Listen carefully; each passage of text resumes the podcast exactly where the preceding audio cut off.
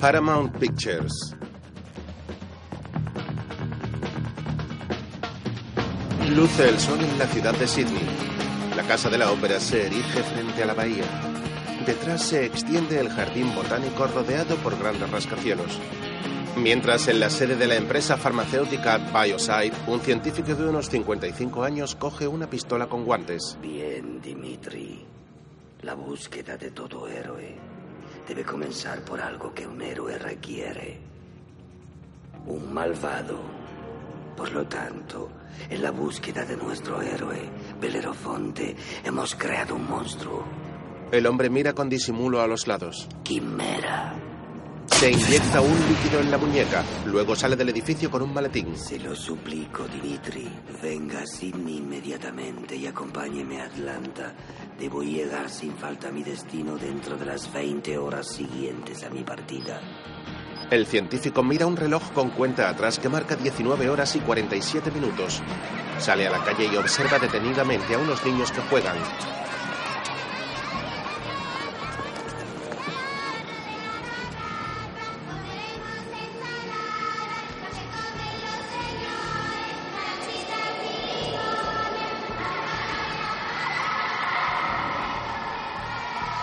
Después el hombre viaja en avión. Señores pasajeros, estamos a dos horas y media de Atlanta. Ahora sobrevolamos las montañas rocosas.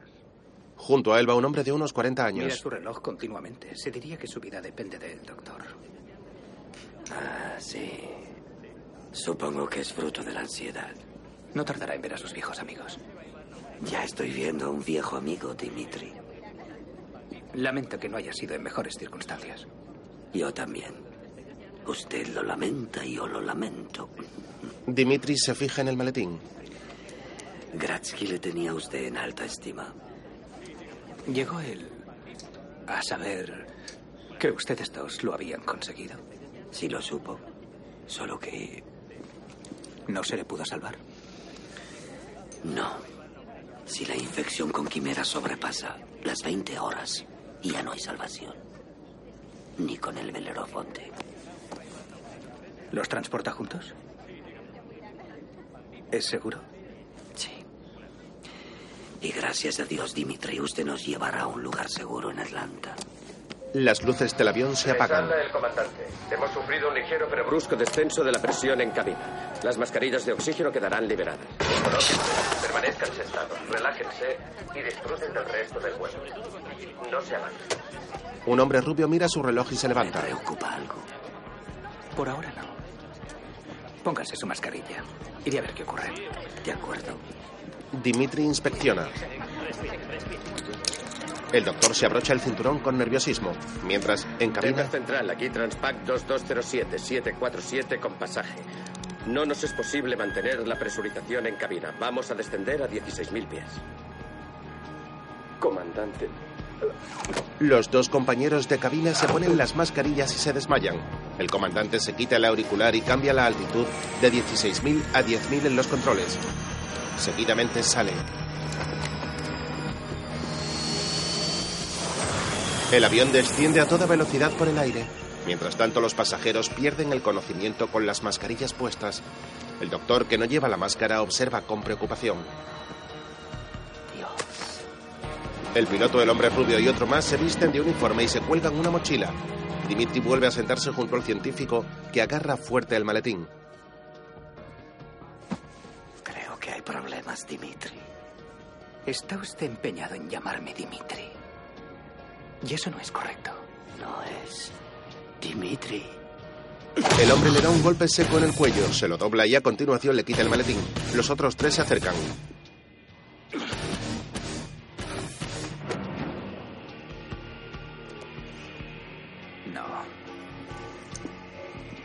Wallace, guarda esto. De pronto, el compañero de asiento del doctor se quita una máscara facial. Se trata de un hombre de unos 40 años. Ulrich, no olvides sacar Se quita una pegatina del cuello. El tanque de NO2 y tirarlo. Todo listo, jefe. Mientras el avión sigue sin control.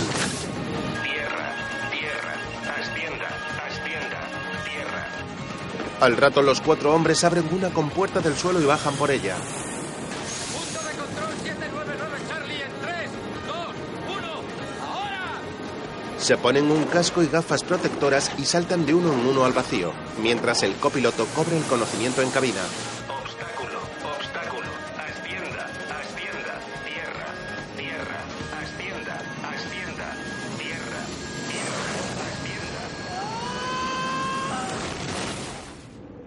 El copiloto intenta ascender la aeronave pero chocan contra una montaña. En otro momento, un hombre con la apariencia física de Dimitri escala sin sujeción un acantilado en mitad de un inmenso parque natural.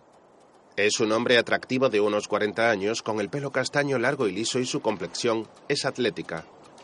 Una producción de Cruise y Wagner. Una película de John Woo protagonizada por Tom Cruise, Dougray Scott, Sandy Newton, Richard Rosburg, John Paulson, Brendan Gleeson, Rade Sherbetja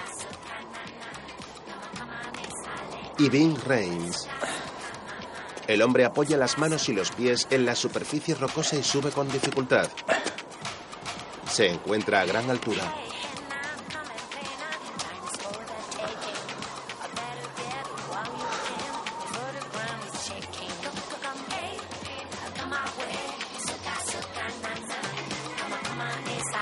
Se fija en un saliente unos metros más abajo a su derecha.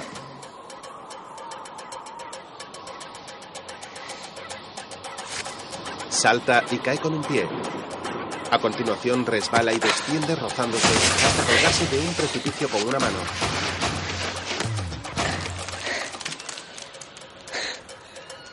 Se balancea y mira hacia el abismo.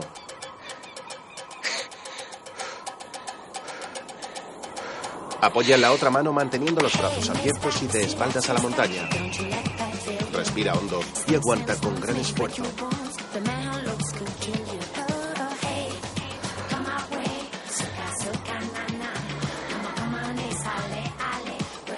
Continúa escalando con ayuda de las piernas hasta llegar a la parte más alta del acantilado.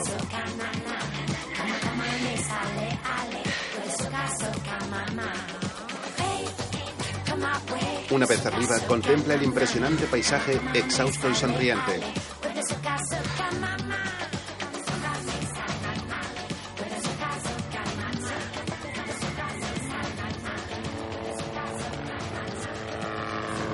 Un helicóptero sobrevuela la zona. El copiloto le señala con el dedo y a continuación dispara una cápsula que se clava en la tierra a unos metros de él. El hombre niega con resignación y se dirige hacia allí.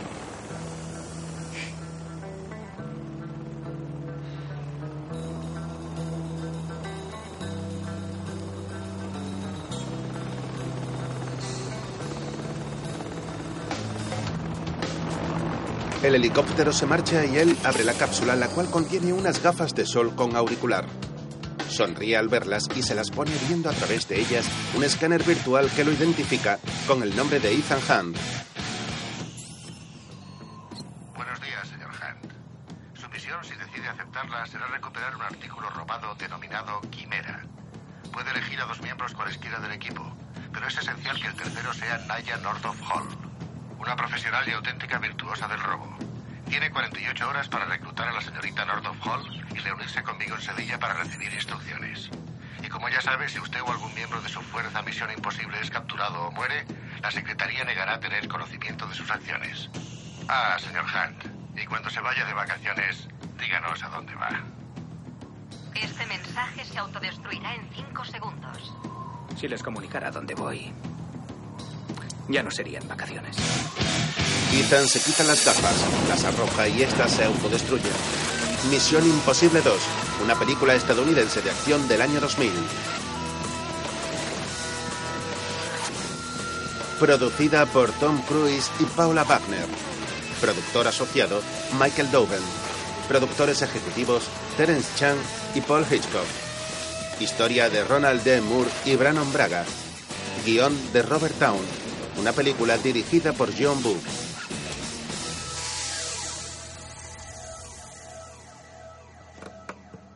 En otro momento es de noche en Sevilla. En el interior de un palacio custodiado por agentes de seguridad se celebra una fiesta. La gente conversa y bebe en torno a una tarima central en la que cinco mujeres bailan flamenco.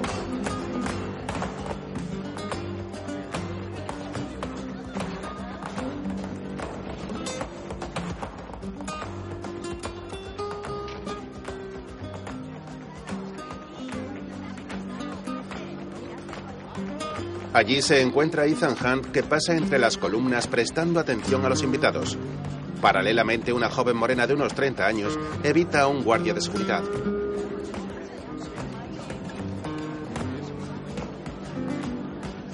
Ethan la ve y la observa. Se trata de Naya Nordoff Hall.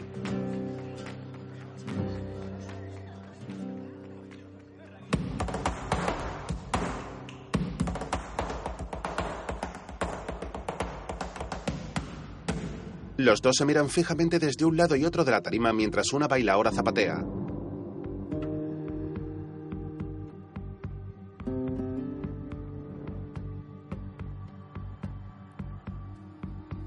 Se sonríen levemente y a continuación se muestran muy serios.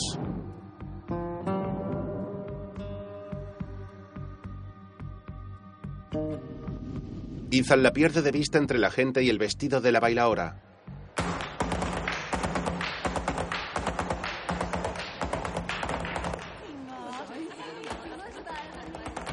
Naya sube rápidamente unas escaleras sin que el guardia la vea.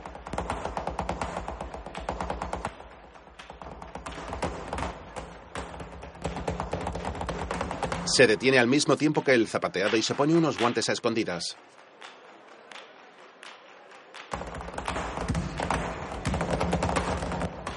Aprovecha el sonido de los tacones para correr por la planta de arriba. Se detiene delante de una puerta y entra.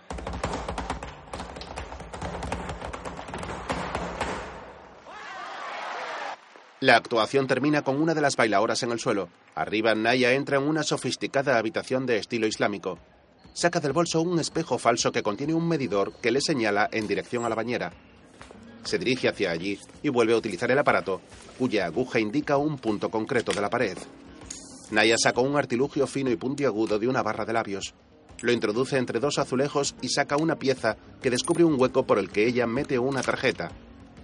A continuación, una de las losas de la bañera se mueve destapando un hueco secreto con cuatro pequeñas puertas cerradas.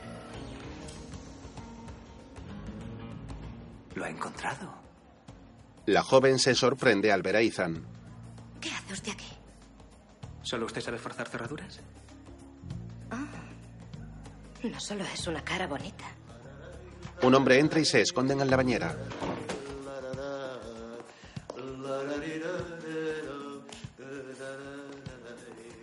El individuo enciende una luz y entra en otro cuarto. Ethan se tumba encima de Naya. ¿Puedo ponerme encima? Cualquier postura me vale. Ella se coloca sobre él. Se mantienen muy cerca el uno del otro. Mientras el hombre sale de la habitación con una botella de champán.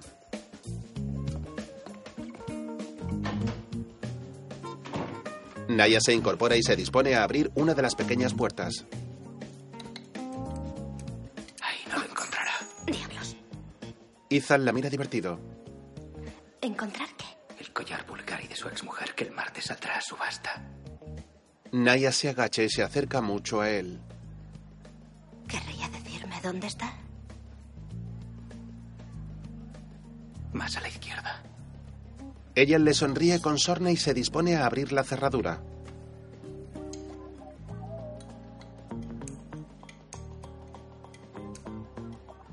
Esto es muy desconcertante. Usted me ha metido aquí. Yo hago lo que me dicen. Ya. Naya se levanta y le golpea con la rodilla en el estómago. Abre la pequeña puerta y saca un maletín que contiene un collar de piedras preciosas.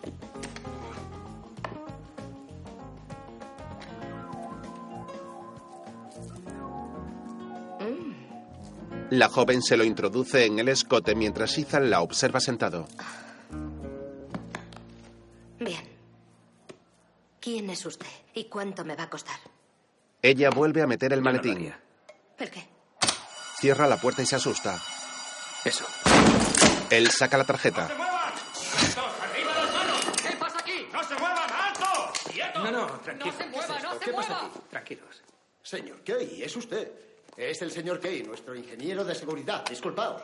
No, no, no es necesario. La señorita Hall, mi colaboradora, tiene su collar en un lugar muy seguro. Ahora bien, consideramos que la alarma debió haber saltado antes. ¿No es verdad? Oh, desde luego. Bastante, bastante antes, diría yo. Ethan conversa con el hombre que llegó anteriormente. Tras la demostración, recomendamos reajustar los sensores para que detecten un peso menor. ¿Qué le parecen 40 kilos, señorita Hall? Perfecto. Ambos sonríen. ¿Nos vamos? Hunt le tiende la mano. Señorita, ¿no olvida usted algo? Ella niega. Él le insiste con la mirada y la joven saca el collar. ¿Qué pretendía usted, señorita? ¿Robarme?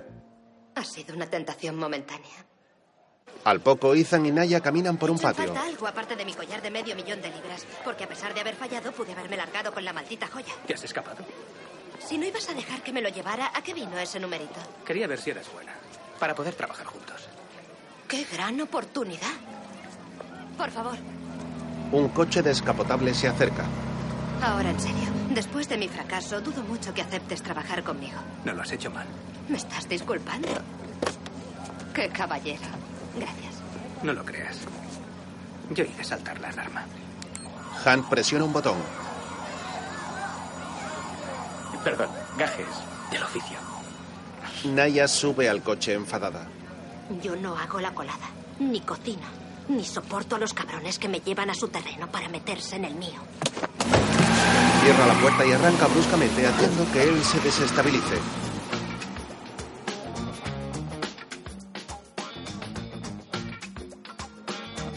A la mañana siguiente la joven conduce por una carretera montañosa.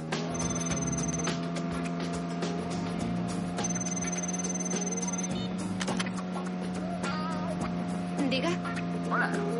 ¿Te importaría ir más despacio? Ella mira a un lado y a otro con incredulidad. ¿quién te ha dado el número? Ni siquiera yo lo sé. Ethan aparece en otro descapotable. ¿Qué tal? La saluda. Ella lo mira enfadada por el espejo retrovisor y cuelga.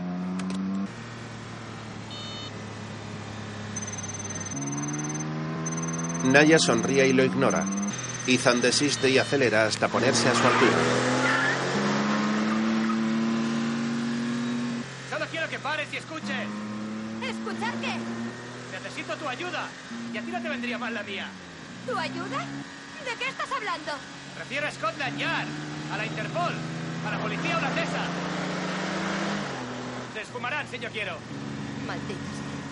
¡Eres espía! Si tanto te intereso, tendrás que cogerme. Ella le golpea en el lateral.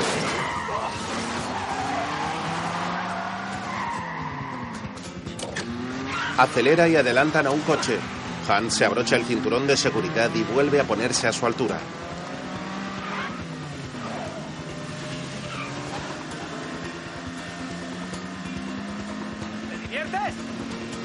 Naya lo saca de la carretera y lo obliga a girar obstaculizando a otro vehículo.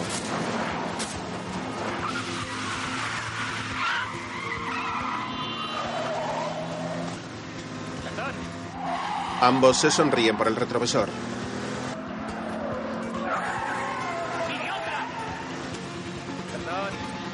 La joven mira hacia atrás. Se mira adelante.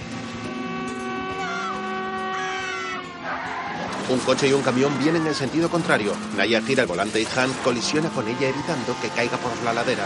Ambos coches comienzan a dar vueltas y a derrapar sin control.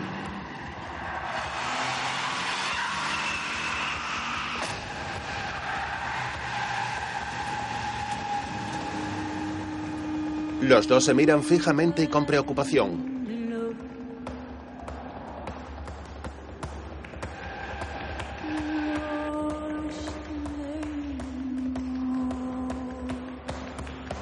El coche de Naya se queda en el borde del precipicio. La puerta se abre y ella se cuelga de esta. Ethan sale del descapotable, la agarra del brazo y la sube. Los dos permanecen abrazados en el asiento delantero durante un instante. Se mantienen frente a frente exhaustos.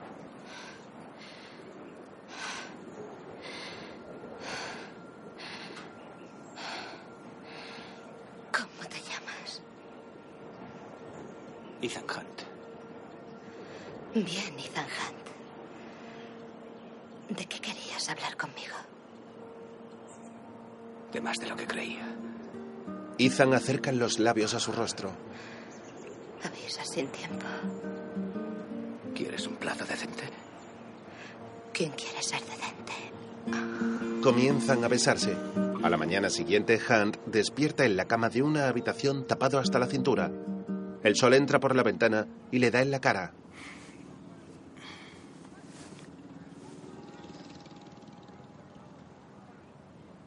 Se incorpora, mira a su izquierda y se lleva la mano a la cara con desesperación.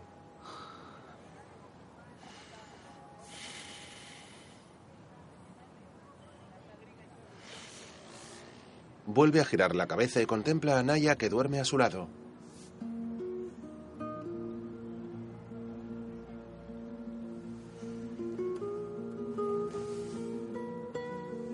Le acaricia suavemente la cara y los labios con los dedos.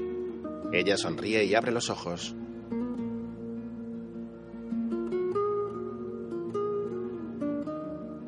¿Qué tienes contra los espías? Cuando utilizan tus técnicas, nada. No he seguido el reglamento al pie de la letra. ¿Hay un reglamento para esto? Hay un reglamento para todo. Dime, lo que esos fulanos birlaron, No sé si lo han birlado. Y tampoco sé si son fulanos. Ethan roza la nariz con la de ella. ¿entonces qué hago aquí? Creí que tendría que hacer el papel de ladrón que coge al ladrón. Yo también. La besa en la frente. Se coloca encima de ella y se miran directamente a los ojos. Eres maravillosa. Se abrazan y se besan suavemente en los labios.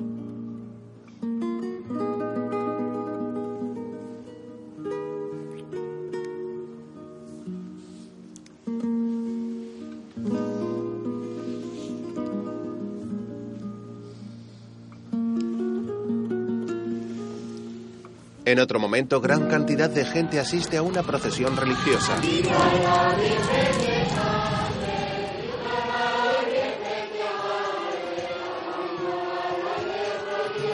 Un hombre de unos 60 años observa por una ventana. Los devotos transportan a un Cristo crucificado y a una Virgen en parihuela.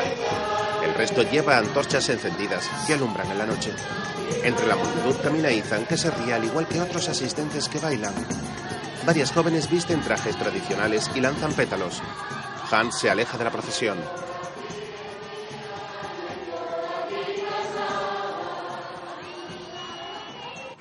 Al rato, un empleado de seguridad le abre la puerta de la habitación en la que se encuentra el hombre. ¿Expreso? ¿Capuchino? No, gracias. Siéntese, señor Hunt. Estas fiestas son un fastidio. Honrar a los santos quemando cosas. Curiosa manera de venerarlos, ¿no cree? Por poco me queman al venir hacia aquí. Siento estropearle sus vacaciones. Y yo no decirle dónde estaba. De hacerlo no serían vacaciones. Usted lo lamenta y yo lo lamento. ¿Por qué lo ha expresado así? ¿Cómo? Usted lo lamenta y yo lo lamento. ¿A qué viene eso? El hombre le muestra un vídeo del doctor en un ordenador. En fin, Dimitri, una vez más necesito su ayuda, como en los viejos tiempos, ¿eh? Cuando nos salvó la vida, salvó nuestra cordura. Bien, Dimitri. Tenemos un ligero problema. La búsqueda de todo héroe debe comenzar por algo que un héroe requiere, un malvado. Por lo tanto, en la búsqueda de nuestro héroe, Belerofonte, hemos creado un monstruo. Quimera. Se lo suplico, Dimitri. Venga a Sydney inmediatamente y acompáñeme a Atlanta. Debo llegar sin falta a mi destino dentro de las 20 horas siguientes a mi partida. Me temo que es el único al que puedo confiarle esto. Dimitri, como solemos decir, yo lo lamento y usted lo lamenta.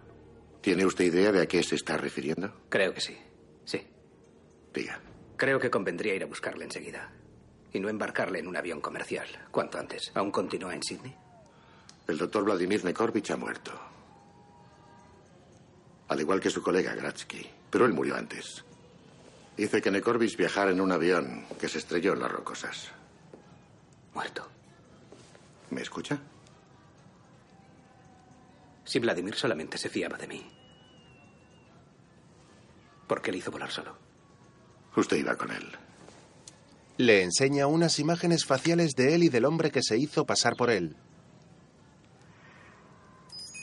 Al no encontrarle a usted tuve que sustituirle.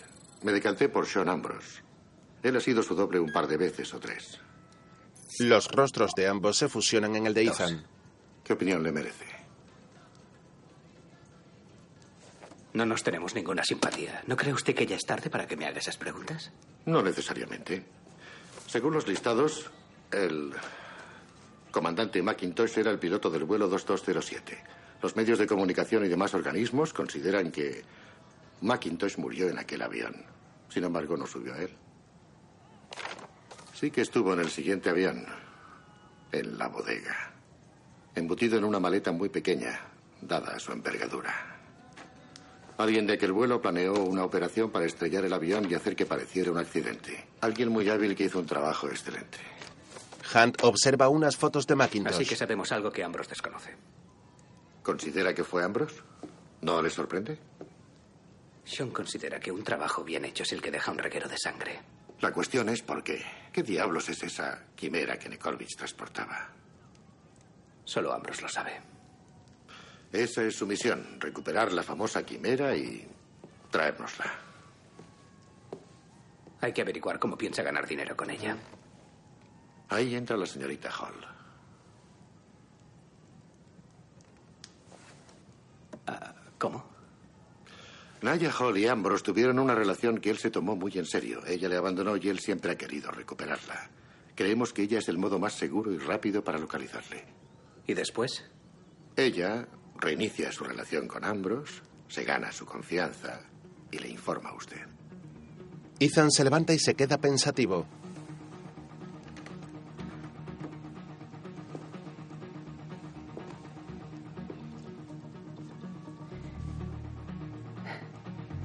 Me dio a entender que la estaba reclutando por su calidad como ladrona. Pues no supe expresarme o usted me interpretó mal. De todos modos, solo queremos que retome una antigua relación de amor sin hacer nada que no haya hecho ya. Y además voluntariamente. No, no. Ella no está entrenada para hacer eso. Para mentir a un hombre y acostarse con él, es mujer, tiene el entrenamiento necesario. Hunt lo mira molesto. No conseguiré convencerla. ¿Lo ve muy difícil? Mucho. Bueno, esto no es misión difícil, señor Han, es misión imposible. Lo difícil es un juego para usted. Acepto sugerencias. Si conoce un modo más rápido de llegar a Ambrose, puede usted intentarlo. Ah, posiblemente le interese ver esto si duda en ofrecer a la señorita Hall el trabajo. Un escolta pone sobre la mesa una cámara digital. Ethan mira seriamente al hombre. Luego el espía camina por la calle entre la gente que contempla imágenes de santos en llamas.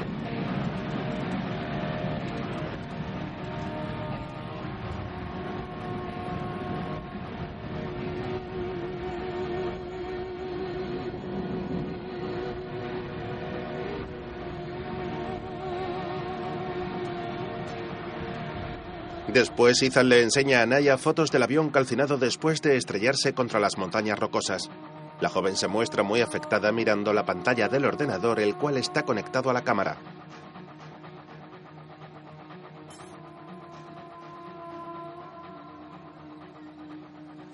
Se levanta y camina por la habitación. ¿Quién sería capaz de cometer algo tan espantoso? Sean Ambrose. Es capaz. Naya sonríe irónicamente. Entiendo. Sale a la terraza desde la que se puede ver la procesión. La joven apaga una vela de la mesa encima de la cual hay platos de comida. Ethan va tras ella y se asoma al balcón. No es lo que tenía previsto. Ella lo mira atónita desde detrás. ¿Pero te gustaría que lo hiciera? Hunt se gira. Oh, que mi conciencia fuera mi guía, claro. Digámoslo así. No tengo conciencia, soy una maldita ladrona. ¿Intentarás obligarme a hacerlo? No me gusta imponer nada a nadie, y menos cuando es posible que mi vida termine en sus manos. ¿Es la única razón? ¿Tienes tú otra mejor? Yo no. Pero esperaba que tú sí, ya que todo este asunto se ha ido convirtiendo en algo personal, además de físico. Oye, oye, ¿te sentirías mejor si te dijera que no quiero que lo hagas? Sí, mucho. Pues siéntete mejor. Se miran detenidamente a los ojos con rostros serios.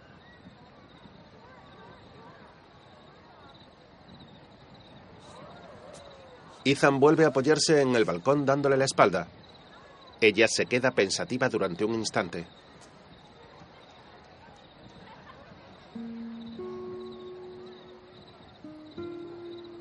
Sonríe levemente y se dirige hacia él.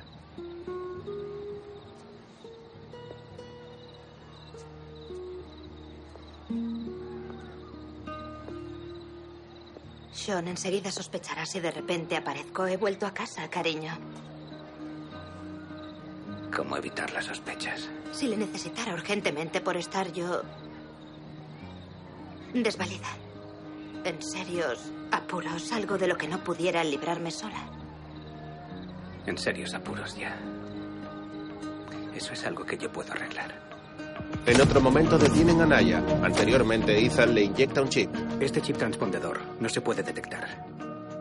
En la actualidad, el espía escribe en un ordenador. Transmite tu posición a un satélite, que solo se puede captar con este ordenador. Podemos localizarte con menos de un metro de error en cualquier lugar. Ve imágenes de Naya en el patio de la prisión. Desde tu detención he enviado boletines informativos a todos los organismos policiales del mundo. Conozco a Sean Ambrose. Y te garantizo que después del accidente aéreo no tardará en saberlo.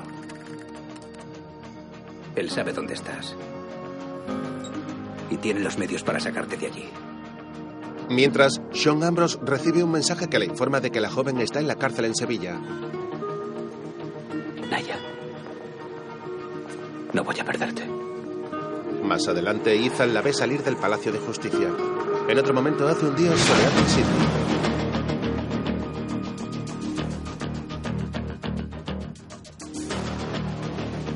Naya navega por la bahía en un barco manejado por un hombre y en compañía de otro más.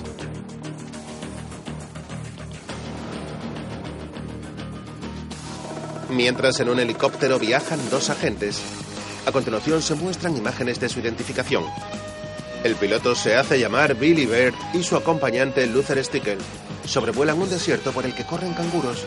A su paso espantan una bandada de aves y a un rebaño de ovejas de una granja. Aterrizan a unos metros delante de una casa aislada donde los espera Ethan.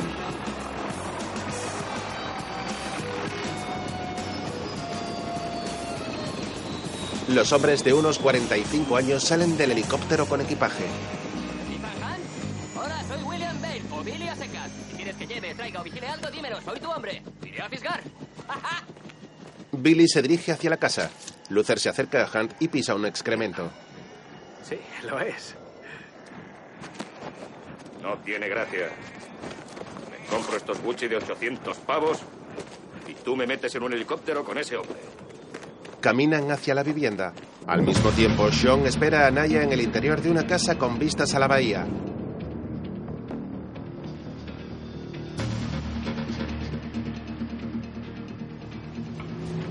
El barco se detiene en un muelle que sobresale por delante de la vivienda.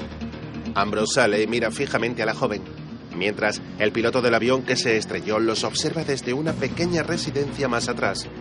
Por su parte, Luther localiza a Naya. El ordenador ya funciona. Muy bien. Ya la tenemos. Coordenadas para visualizarla. Stickel introduce las coordenadas mientras el satélite se sitúa sobre Australia. De nuevo en la bahía, la joven baja del barco llevando una maleta y se dirige hacia Sean, que repara en ella con insistencia.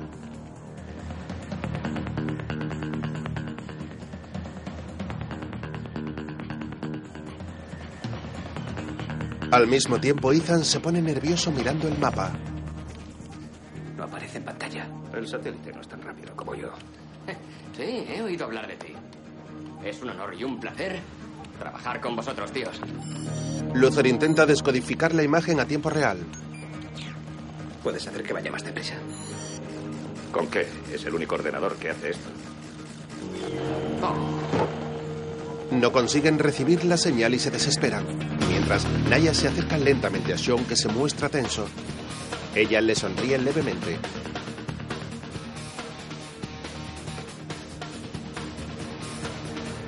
A varios metros de distancia, el piloto del avión los observa con gesto de desconfianza.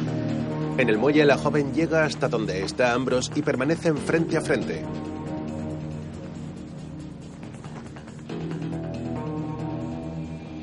Ella lleva un pañuelo en el cuello que está a punto de volarse con el viento y él lo coge en el aire. Se lo vuelve a colocar y la atrae hacia sí.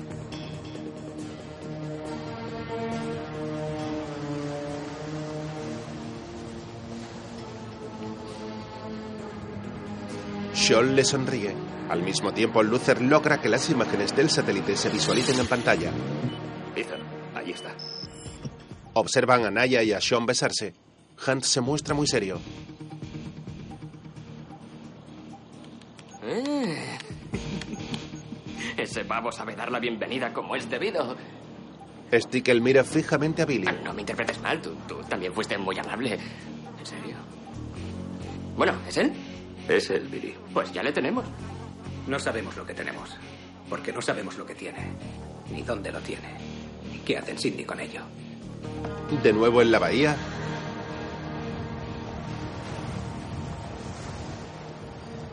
Qué poco equipaje. Tenía prisa por marcharme. Un millón de gracias. ¿Cómo diste conmigo? Como te he encontrado siempre. Con magia. Sean le lleva la maleta y se dirigen hacia la casa. Naya se muestra desconcertada. Mientras, el piloto entra en una habitación con multitud de ordenadores. Wallace trabaja con uno de ellos y reproduce un escáner sobre la imagen de la joven. No lleva detectores. Ni micros, ni transmisores. Está limpio. Todos los gatos lo están.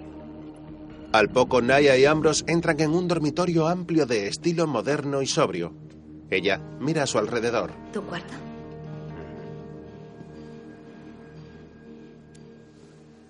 ¿Y el mío? Sean pasa un brazo por encima de los hombros de ella y sonríe.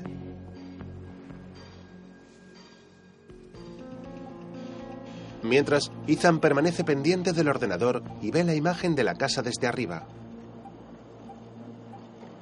Lo ha logrado. Ha entrado en el recinto. Sí. Hemos guardado un trozo de hielo en el infierno. Veremos si puede aguantar. De nuevo en el dormitorio, Póntelo. Adelante.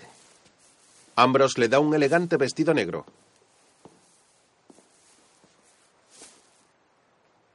Deseo no haberme equivocado de talla.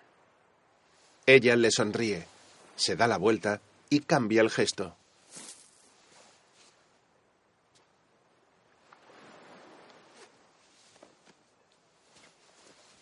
Comienza a quitarse la ropa y Sean la observa boquiabierto desde detrás. Naya se desnuda, se dispone a coger el vestido y él la detiene agarrándola por la muñeca con fuerza. ¿No quieres ver cómo me queda? Ya lo creo. Luego. Más tarde anoche.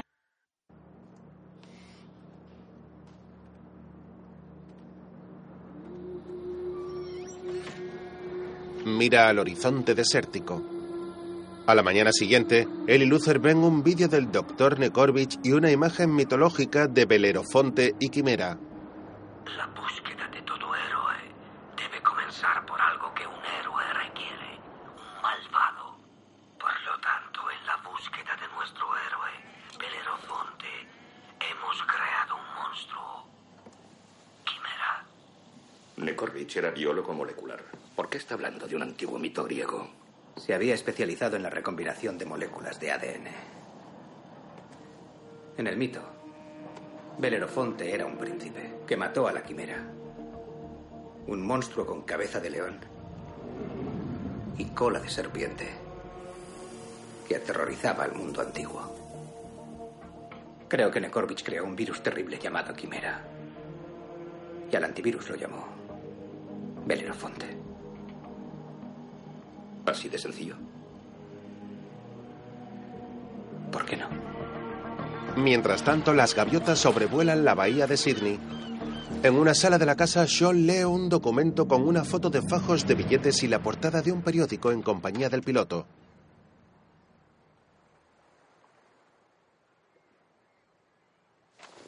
«37 millones de libras. Una oferta prometedora por el trabajo de Nekorvich. Ah, no estés tan serio, Hugh. Solo falta la mitad. Ambrose saca la tarjeta de memoria de una cámara y la mete en un sobre. Necesitaremos esto en el hipódromo. Sean, que va en bata, se levanta y se lo entrega a Hugh, que lo coge con desgana.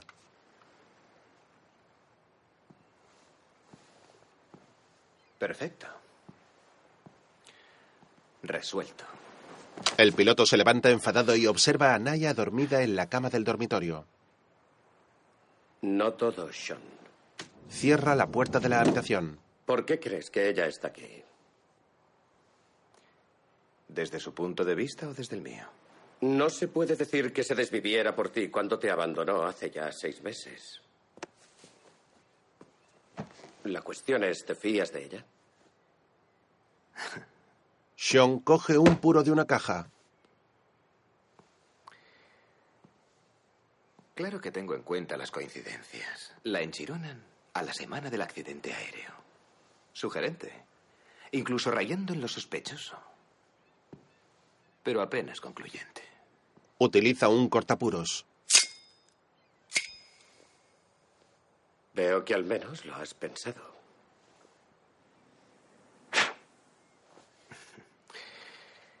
Dime, Hugh. No estarás demasiado atento a todo lo que hace y dice Naya, ¿verdad? Sean se fija en los dedos de Hugh. Esa uña es repugnante. Le introduce el meñique en el cortapuros. Sean. Ah. Sean, por favor. Supongo que ella es una especie de caballo de Troya enviado por la FMI para espiarnos. ¿Por qué iba yo a negarme el placer de unas cabalgadas? Ah, ah. ¿O acaso crees que ella me manejará y no lo contrario? Eso no, eso no. No lo creo, no lo creo. Escucha, debes comprender que algunos de nosotros tenemos que soportar la carga del sexo. Y tal vez sepa o tal vez no sepa qué hace ella aquí. Pero he corrido el riesgo. Porque yo sí que me desvivo por ella. Sean le rebana la punta del dedo. En otro momento, Ambrose y Naya asisten a una carrera de caballos en un hipódromo. La grada está repleta de gente animando.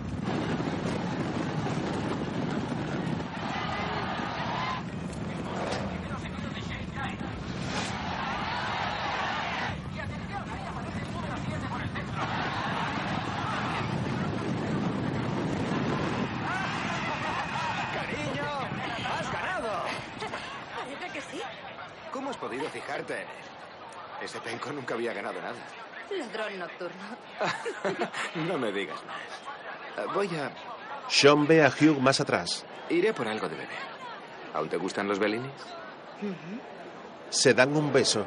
El piloto los observa mientras se toca el dedo meñique que lo lleva vendado. Ambrose se marcha.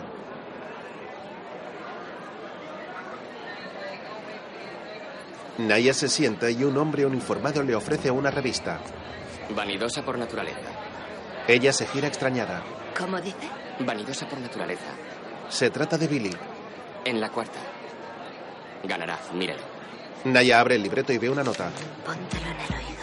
Encuentra un pinganillo. Se sorprende y seguidamente se lo pone.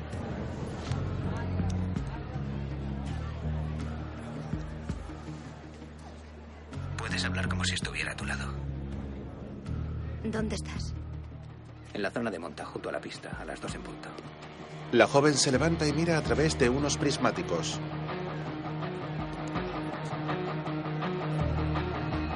Sonríe al encontrar a Ethan entre la gente. Él utiliza binoculares para verla. ¿Cómo va todo? Igual que en los viejos tiempos. ¿Igual que en los viejos tiempos? Casi igual. ¿Cuánta gente hay en casa de Ambrose? No estoy segura, pero debe de haber unos seis hombres en aquella mansión. Quizá más. Hugh está, un viejo amigo de Sean. Es el único que conozco. Es un poco cabrón tirando a mucho. Le conocemos. Está arriba, a la izquierda, y te está mirando. Ambrose tiene fotos de periódicos con dinero amontonado encima. 37 millones en el London Times. ¿Qué significa? Ethan se queda pensando. Pujas de posibles compradores de Quimera. Al mismo tiempo, Billy observa a través de unos binoculares con cámara a Sean hablando con un hombre de unos 50 años.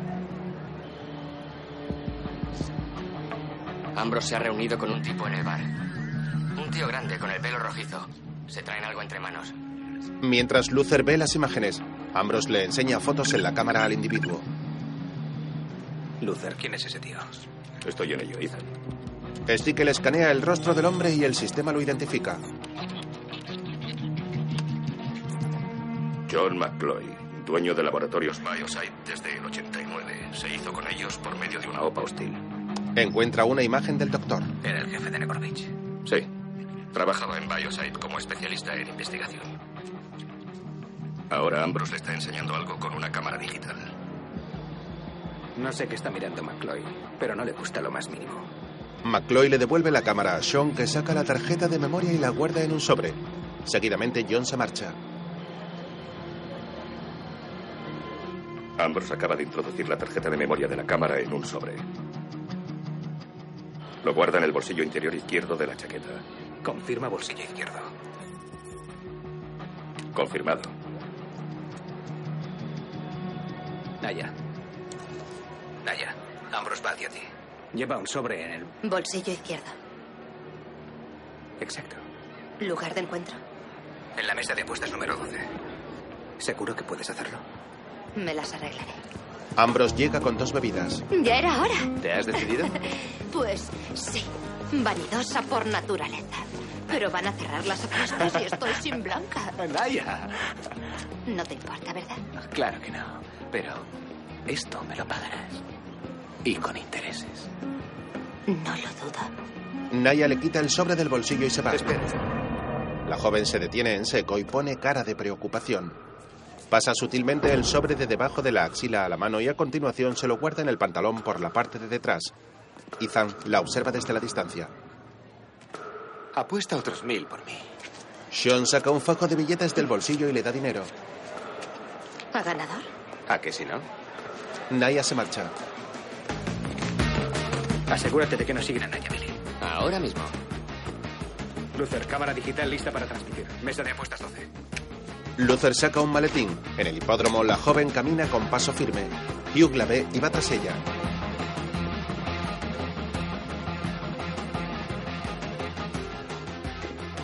Billy le abre una puerta. La cierra y golpea a Stamp. Lo siento mucho, amigo. Eso tiene que... Hugh lo agarra del cuello. De ahora en adelante tenga mucho cuidado. Hay tropiezos que se pagan caro. Se mira el dedo que está sangrando. Y el lavabo. Gracias, amigo. Lo suelta y se marcha. Mientras, Luther sale con prisa de una unidad móvil estacionada fuera del hipódromo. Por su parte, Naya llega a la mesa de apuestas número 12. Se encuentra rodeada de decenas de personas.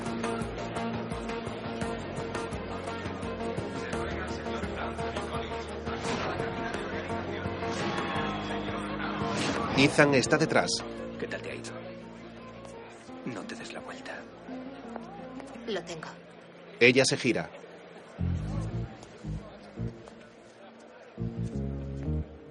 Te has dado la vuelta. ¿Y qué vas a hacer? Darme un azote. Luther llega y se muestra algo incómodo. Le entrega una cámara a Hunt.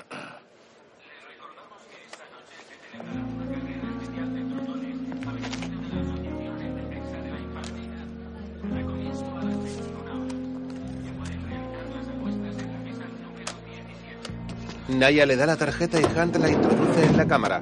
Luther vuelve corriendo a la furgoneta. Estoy preparado. Adelante. Ethan enciende la cámara y reproduce un vídeo de la farmacéutica Bioside. ¿Recibes esto? Stickel mira lo mismo en el ordenador. Se trata de imágenes de partículas microscópicas. Quimera infectando la sangre. A continuación aparece la imagen de un hombre. El doctor Sergei Gratsky. 20 horas después de la infección. La quimera ataca a una célula y la degenera. Gratsky tras 27 horas. Aparece una foto del doctor en una camilla y deteriorado. Luther se muestra atónito al ver que las células afectadas se oscurecen.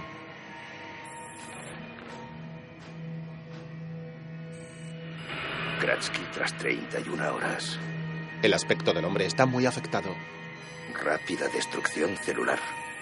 Se muestra cómo se destruyen los glóbulos rojos. A continuación, Gratsky aparece con el rostro ensangrentado. Gratsky muerto tras 34 horas. Dios. Mientras Ethan se queda perplejo, por su parte, Billy observa a Hugh corriendo entre la gente. Stan busca a Naya. Está en la zona de apuestas. Va hacia vosotros. Sal de la casa de Ambrose cuanto antes. ¿A qué viene eso? Dime, ¿qué has visto? Stamp la ve y se dirige rápidamente hacia ella. Ethan se está acercando por detrás de ti. Ya has hecho tu trabajo. Tienes que irte de Australia. A 30 pasos. ¿Y cómo sugieres que lo haga? 20, 19. ¿Acaso te has vuelto a enamorar y necesitas pensarlo? 15, 14, 13, 12, 11. Vanidoso. Y ahora, Dos dame el auricular. 9. Ethan, 8. Como no te vayas de allí, iré a buscarte y te sacaré. Hunt le da el sobre y se le cae. Márchate. Ella le entrega el pinganillo y se agacha. Hugh llega. ¿Ya ha hecho su apuesta? Naya guarda la tarjeta y recoge el ticket de la apuesta. Pues sí. La joven se marcha. Stamp desconfía. Al poco, Sean anima desde la grada del hipódromo.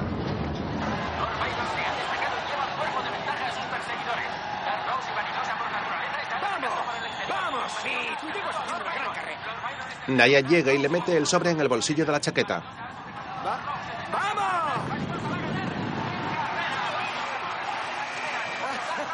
¡Has vuelto a ganar! Al día siguiente, Ambrose llega a un despacho de su lujosa casa donde se encuentra Hugh. ¿No ibais a ir a cenar? Hugh, guarda la tarjeta de memoria de Nekorovich. Sean se pone en el ordenador. ¿Dónde está? En un bolsillo interior de mi chaqueta. Exactamente en el bolsillo derecho. Reproduce un vídeo de McCloy. En el moderno y ecológico edificio de Bioside, creemos que la vigilancia constante es el precio de la salud. Ya sea fundando un centro de enseñanza en el Real Hospital Príncipe Eduardo, eliminando productos con CFC del mercado, o desafiando la cuarentena de gripe en la isla Bruni. En Bioside, su vida es nuestro gran reto. Aquí tenemos una oportunidad. Y no voy a perderla. Después, John McCloy se dispone a salir de la sede de Bioside con un maletín en la mano.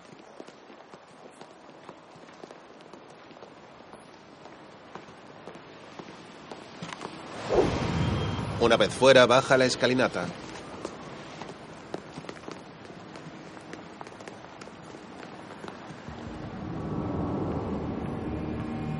Un empleado le abre la puerta de una limusina y sube. A casa, George. El vehículo arranca. A pocos metros, Wallace y otro joven lo vigilan desde un coche y lo siguen. Mientras, el dueño de la farmacéutica se enciende un puro y da una calada. Intenta subir las ventanillas, pero permanecen bajadas. George. George. El conductor permanece inmóvil. John ve un periódico en el asiento de al lado y lee. Director farmacéutico muere por una rara cepa de gripe. McCloy se sorprende al verse en portada. George. George pulsa un botón y por un conducto de la parte trasera empieza a salir un gas. George, George. John tiene dificultad para respirar y termina sin conocimiento. Mientras, en la casa de Ambrose, ¿Sean? Naya camina por la casa con temor. ¿Sean? Se dirige hacia la puerta y se percata de que nadie la ve. A continuación, sale de la casa sin que los vigilantes la vean.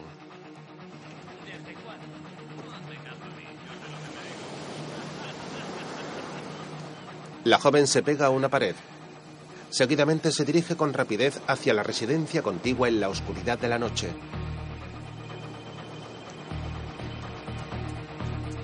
Se detiene en seco al ver la luz de una linterna y continúa por un lateral. De pronto un hombre la atrapa y le tapa la boca. Se trata de Hunt. ¿Estás bien? Sí, ahora sí. Naya lo abraza. Luego, McCloy se encuentra en una habitación de hospital intubado por la nariz y con una membrana aislante. Un monitor muestra sus constantes vitales. Abre los ojos poco a poco. La luz le deslumbra.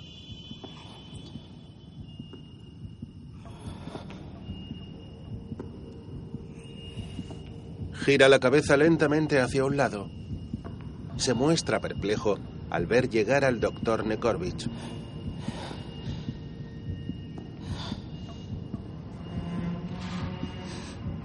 Este se acerca y lo mira fijamente. ¿Quién anda ahí? Un viejo amigo que viene a verte. Te estrellaste en el avión. Estás muerto. Muerto, desde luego, pero la muerte es algo extremo. Por otra parte, cuando Gratsky tenía tu pulso y tu tensión arterial, le quedaba menos de un día de vida.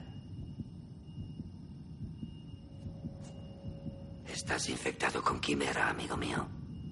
John se inquieta y pulsa un botón. No, es inútil. El equipo médico no quiere participar en esto. A los médicos la idea de morir no les atrae especialmente. ¿Cómo puedo haberme infectado? Es exactamente lo que dijo Gratsky 27 horas antes de morir. Tú tienes el antídoto, miserable cabrón. Robaste el Belerofonte. Vaya, vaya, vaya. Lo necesito. Loco mercachifle ruso. ¿Qué me dices de Gratsky a quien deliberadamente infectaste con quimera? Yo desconocía que necesitara el Belerofonte antes de esas 20 horas. Haberme preguntado. Sigue sin entenderlo, ¿verdad? Tenía que contrastar la actividad de la enfermedad en el mundo real con el laboratorio. Mientras combinabas los genes de ciertas cepas de gripe con el fin de hallar una vacuna para todas ellas, estabas generando una enfermedad tan terrible que su remedio tendría un incalculable valor. Yo necesitaba la quimera para vender el Belerofonte. No resulta tan difícil de entender, ¿no? Escucha, yo tengo el virus y tú el remedio. Necesito los dos. Antes, con una inyección de penicilina barrías a todo bicho viviente. Eso se acabó. ¿Que matar mierdecillas microscópicas ya no era negocio? Ahí estabas tú para crear una muy provechosa. De acuerdo, ya está. He confesado. Yo, John C. McCloy, me dedico a los negocios para ganar pasta. Olvida cualquier trato que hayas podido hacer con ese mafioso de Ambrose. Dame ese antídoto y volvamos al trabajo. ¿Sabes? Creo que ya es un poco tarde para eso. Saluda de mi parte a Gratsky. Si es que le ves. John inhala una sustancia gaseosa que expulsa la membrana. El doctor sale de la habitación.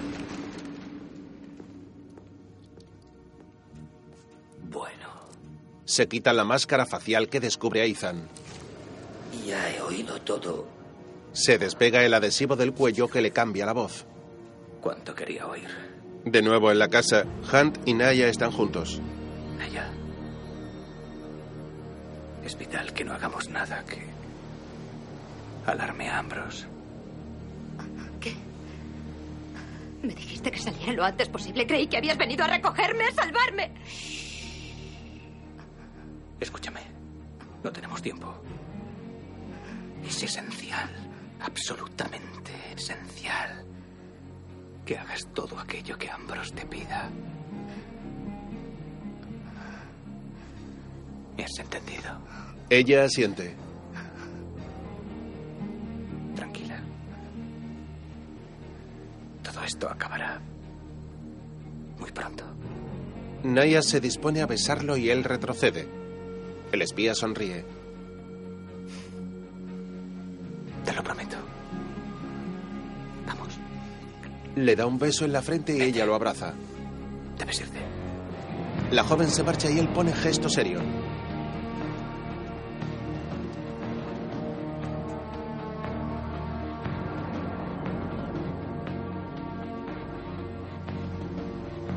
Naya entra en la casa sorteando la vigilancia. De pronto Ethan se quita la máscara que descubre a Sean, quien mira al frente con rabia. Se despega el adhesivo de la garganta. Mientras tanto, Hunt conversa con Luther en el hospital. Esto es lo que sabemos. Nekorovich coge un avión para ir al Centro de Control de Enfermedades de Atlanta. Con él viaja el virus que ha creado, Quimera. Y la cura para ese virus, Belerofonte. Ambrose no tiene ese virus. De ahí que necesite a McCloy. Iremos a Biosite a destruir el Quimera. Ambrose tendrá una medicina inocua. Y misión cumplida. Al poco, Tenías razón. Hunt ha cogido a McCloy esta noche. Ya lo sabe. No tardará en ir a Biosite. Bien. Ya sabemos dónde estará, ¿verdad? Buen trabajo, Hugh. Buen trabajo. al poco la limusina se detiene en la puerta de una vivienda. Dentro, McCloy despierta tumbado en el asiento. Se incorpora de pronto. El conductor es Billy. Hemos llegado. Su casa. John se muestra desorientado. ¿Dónde está George? Mi chofer habitual. ¿Dónde está? Se fue a casa con fiebre. Tiene la gripe. Al día siguiente, ¿Has encontrado el edificio? Ethan y Luther miran el mapa de un edificio en el ordenador. No, ese no es. Son instalaciones que Biosite utiliza como almacén. Localizaré la sede. Billy observa junto a ellos. Eso es. Aquí la tienes. Ve de dentro afuera. Todo el quimera se fabrica y se almacena aquí, en el laboratorio del piso 42. Mientras, El objetivo de Han será el Quimera, fabricado y almacenado en el piso 42 de Biosite. Si conocieras el historial operativo de Ethan Hunt, como yo, verías que siempre ha preferido el rodeo a la confrontación. Nunca entrará en Biosite desde abajo, donde la seguridad es mayor. al mismo tiempo, No hay entrada de garaje. En el vestíbulo hay cinco guardias que vigilan permanentemente. No entraremos desde el suelo. Veamos el atrio. El atrio es increíble. Se abre en el centro del edificio. Proporciona 24 horas de luz natural por medio de espejos y células de almacenamiento de luz diurna, unas condiciones óptimas de crecimiento para el virus. Termina en un suelo de cristal que a su vez forma parte del techo de un laboratorio. Ah, ah. El tejado del atrio se cierra tras el ocaso. Si de noche las lumbreras quedan abiertas más de 30 segundos, se disparan las alarmas civiles. Y esas ni yo puedo detenerlas. Escucha, Ethan, en esos 40 segundos tú tendrás que estar dentro y los cables fuera. mientras, No, sin duda Han buscará algún punto en la parte superior donde la seguridad es mínima. Seguro que se le ocurre algún disparate acrobático con tal de evitar tener que matar a un pobre guardia de seguridad. más tarde el reloj digital de un edificio de la ciudad marca las 10 y 57 minutos de la noche. Ethan se guarda una pistola y mira a la sede de Biosite desde un helicóptero pilotado por Billy. Probando, ¿me recibes? Sí, perfectamente. Sobrevuelan el tejado. Luther, ¿cómo va eso? Todavía no, ya te avisaré. En la calle, Stickel teclea desde la unidad móvil. Billy, ¿estás listo? Billy asiente. Hunt engancha el mosquetón de su arnés en el helicóptero. Libero el paquete en cinco. No, las lumbreras no se mueven. Vamos, Luther, estamos a punto. Espera, ¿cuál es el código de acceso? El espía tira del cable y queda suspendido en horizontal mirando hacia el tejado del edificio con los pies apoyados.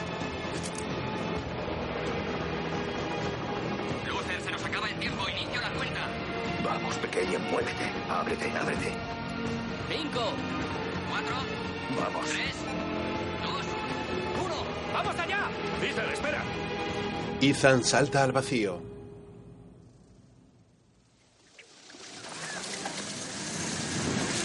Luther consigue abrir las lumbreras y el espía se adentra en el edificio.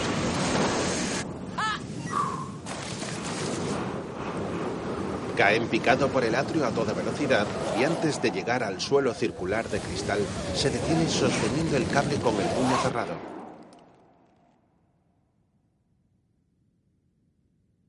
Se incorpora y apoya los pies en una pared sin que un hombre lo vea a través de una mampara. 25, 24, 23, 22, 21, 20. Ethan, te quedan 19 segundos para soltar el cable. Hunt se desengancha, cae de pie y se pega a la pared. El individuo mira por el cristal con sospecha. ¡Recogiendo el cable!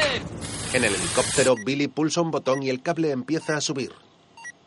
¡Vamos! 9, 8, 7, 6, 5, 4, 3, 2. La cuerda sale del atrio. ¡Hable listo! Las lumbreras se cierran y Billy se va, mientras Ethan espera a que el individuo se marche. Cuando su reloj marca las 11 en punto, pulsa un botón.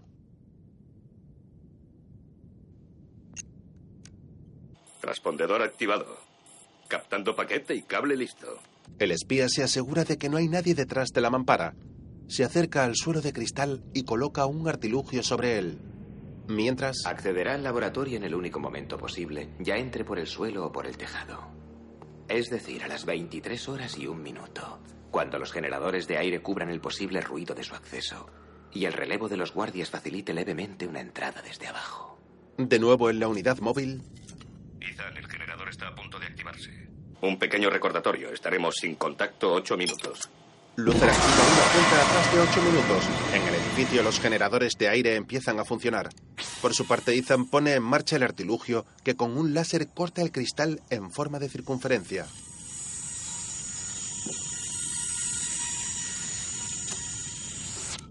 Lo detiene y con una ventosa retira el círculo. Salta por el agujero y accede al laboratorio. Mientras, Estoy convencido de que Han prefiere destruir Quimera a intentar conservar siquiera una parte. Tendrá que visitar dos lugares. Primero, la sala de incubación donde se guardan los viales de crecimiento. Y después la cámara de inoculación que contiene los últimos virus Quimera en tres pistolas inyectoras. No le dejaremos que destruya los virus de esas pistolas. Mientras Luther se mantiene pendiente de la localización de Ethan gracias al transpondedor. En la planta baja, Hugh y Sean pasan por el control acompañados de cinco hombres. Vaya, esto sí que es puntualidad. Yo diría que no, campeón. Al mismo tiempo, Ethan se pone una máscara protectora y reproduce una grabación. John C. McCloy. Una puerta se abre y él entra.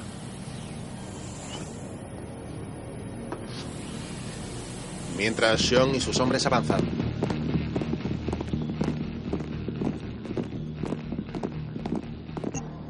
Luther detecta otro transpondedor. Billy, creo que tenemos un problema. Naya ha llegado muy pronto. Billy, ¿me recibes? Alto y claro, Luther. ¿Y exactamente dónde está? En el edificio. Repítelo. ¿Has dicho que está en el edificio? Así es, exacto. Ah, entonces seguramente irá. irá acompañada, ¿no es verdad? Está en el ascensor y se dirige hacia Ethan. La cuestión es cuántos serán. No tendré contacto con Ethan hasta que se apaguen los generadores. ¿Y cuánto falta? Todavía quedan cinco minutos y medio. Mientras Ethan llega a la sala de incubación en la que se guardan los viales de crecimiento del virus.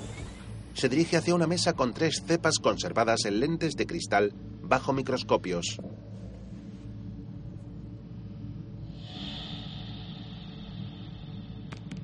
Escribe en un teclado y unas pantallas se activan.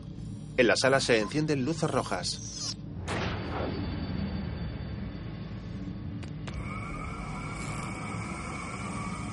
A continuación, un láser se proyecta sobre el cultivo.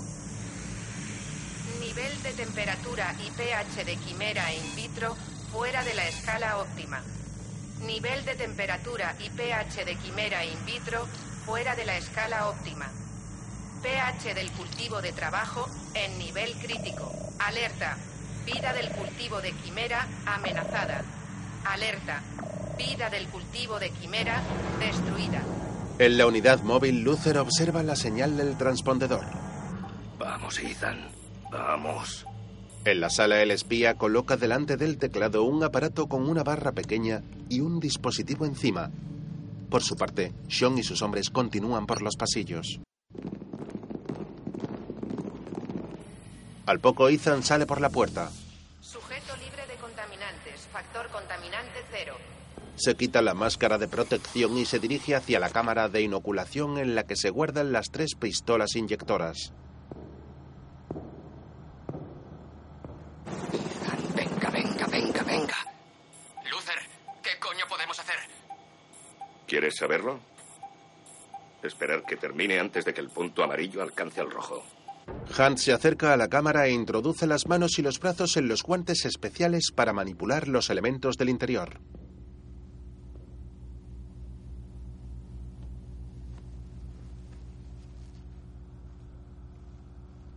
Observa las pistolas que contienen la quimera.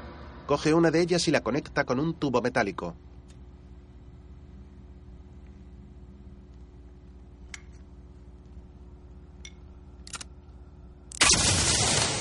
Dispara y el virus se destruye. Seguidamente coge la segunda y repite el procedimiento.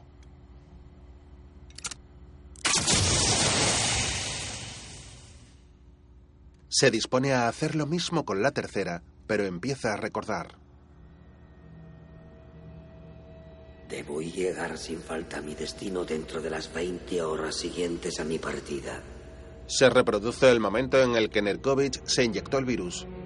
Yo desconocía que necesitara el venenofonte antes de esas 20 horas. Ethan reflexiona. De pronto los hombres de Sean entran en la sala y disparan desde abajo. El cristal de la cámara se rompe y el arma se cae. Hunt intenta cogerla, pero esta llega al suelo de la sala.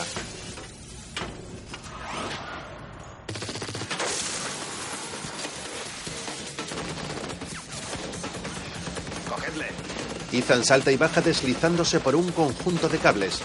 Dispara a un rival que intentaba llevarse la pistola.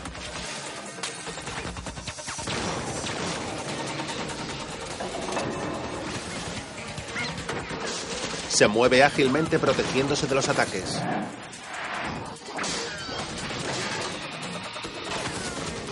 ¿Cuánto falta para conectar con él? Dentro de 29 segundos el generador se apagará. Y estaremos de nuevo en línea.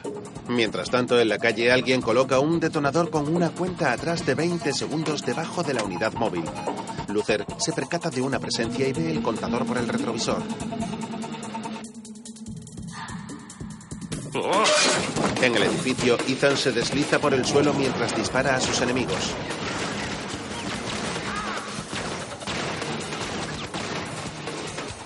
Stickel recoge rápidamente el ordenador e intenta salir, pero su chaqueta se engancha. Tira con fuerza y la desgarra. Abre la puerta de la furgoneta y la cuenta llega a su fin.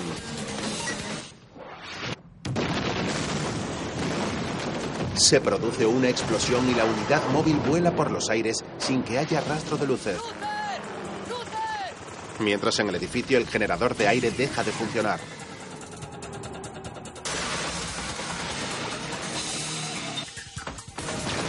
Ethan y Sean intercambian disparos a la vez que se cubren detrás de los muros de la sala.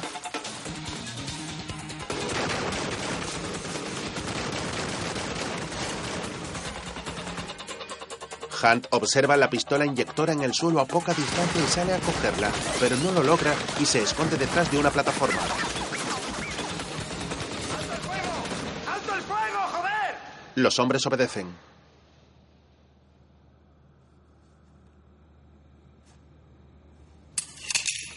Ethan recambia la carga de su arma.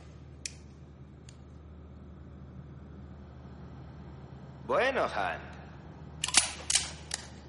¿Cómo te ha ido? El espía sonríe mientras niega. He estado un poco resfriado. Oh. Esa es la parte más dura de tener que imitarte. Sonreír como un idiota cada 20 minutos. Creí que lo habrías pasado peor reprimiendo esa ansia que tienes de sacar el arma. Tenías tantas ganas de cargarte ese 747 que ni siquiera pudiste averiguar qué era en verdad el quimera. Lo sabía de sobra. Oh. Y que el único modo en que Nekorbich podía transportar el virus vivo era inyectándoselo y utilizar su propia sangre como placa de Petri. ¿Lo sabías? Por eso al asesinarle destruiste lo que había sido a buscar. Ethan dispara. La pistola inyectora recibe impactos de los proyectiles y se mueve.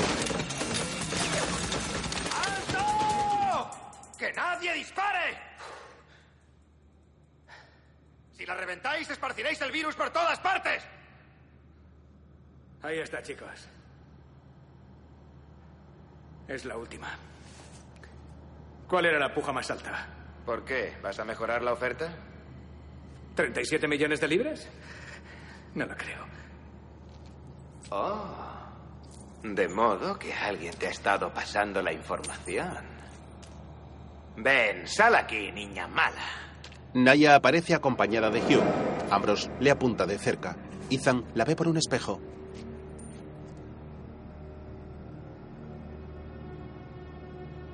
Sean, ella no merece estar aquí.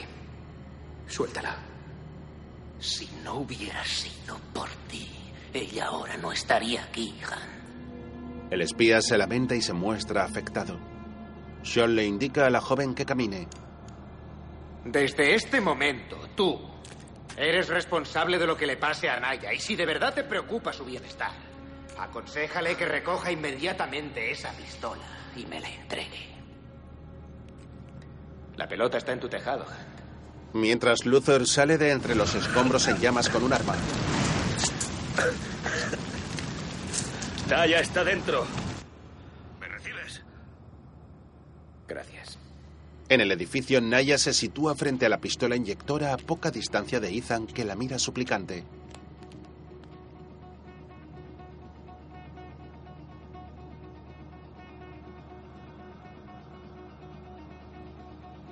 ¿Cómo sabes que no te matará en cuanto se la des? Por favor, no puedo hacer a Naya responsable de sus acciones. Hablamos de una mujer. Son como los monos. No sueltan una rama hasta que tienen bien agarrada la siguiente. Cógela. Yo te cubriré. La joven se muestra pensativa. Mira a la pistola y a Ethan detenidamente.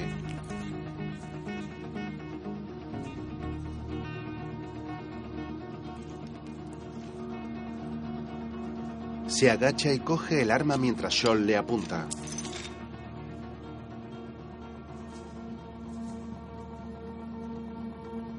La sostiene por la empuñadura y la observa.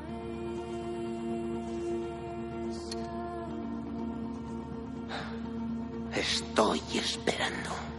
Hunt carga su arma. Naya, que se muestra muy tranquila, se fija en él.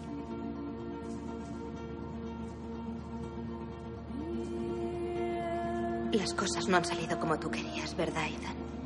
El espía niega con la cabeza. Lo siento.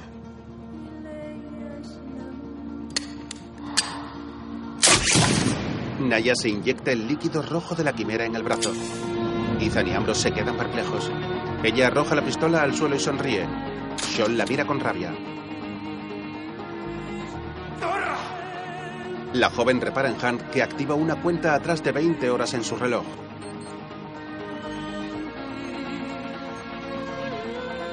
Ella le sonríe y da pasos de lado hacia él poco a poco. No te atreverás, Sean. No matarás a una zorra que vale 37 millones de libras. Ethan pulsa un detonador y se lleva a Naya consigo. El dispositivo que instaló en la sala de incubación explota.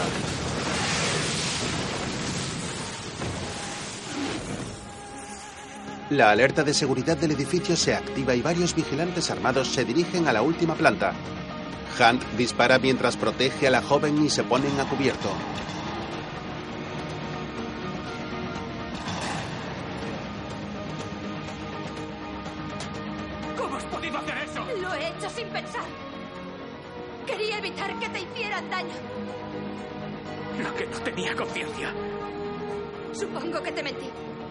El espía se percata de la presencia de un enemigo y le dispara.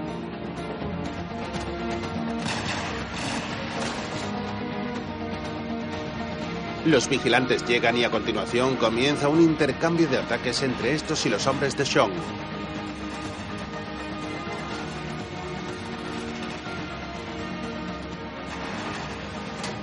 Ethan observa desde el refugio y se lamenta con rabia. No puedes hacer que salgamos los dos, ¿verdad? Él niega.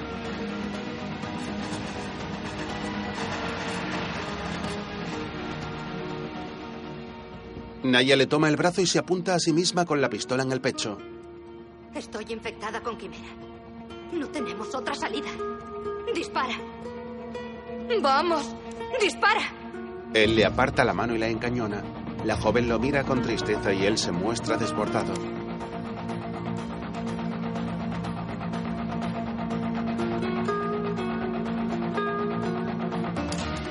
Hunt saca un paquete compacto y lo lanza contra una pared.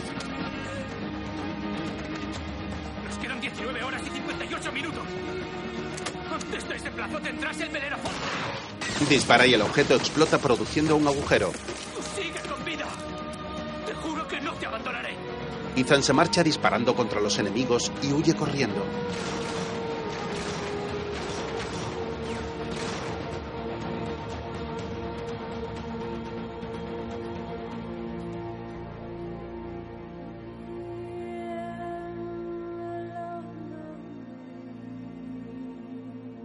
Salta al vacío por el hueco producido por la explosión.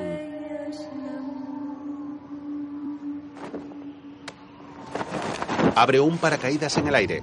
En el edificio, Sean, Hugh y Wallace se percatan de que el espía ha huido.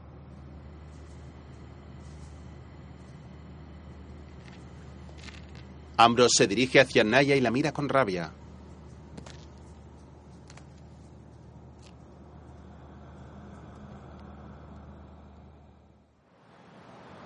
Al día siguiente luce el sol en la bahía de Sydney.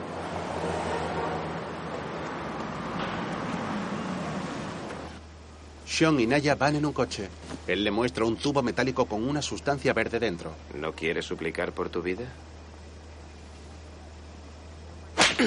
Ella le da una bofetada. Muy bien. ¿Y qué te parece morir para que yo pueda pillar toda esa pasta? Ambrose sale del coche. Dentro de unas horas, amiguita, habrás pasado a la historia con el alias de María Tifoidea de Oz. Adiós. Mientras Ethan, Luther y Billy caminan juntos hacia el helicóptero. Es imposible localizar a Naya si no puedo acceder al satélite. Y para ello es necesario que arregle el ordenador sin falta. Y eso lleva tiempo. ¿Cuánto le queda? No mucho. Pero pase lo que pase, Naya se encargará de Naya. ¿Qué significa eso? Si no le damos el Belerofonte, no dudará en quitarse la vida. Así que lo primero es lo primero. Después, McCloy camina por un sótano.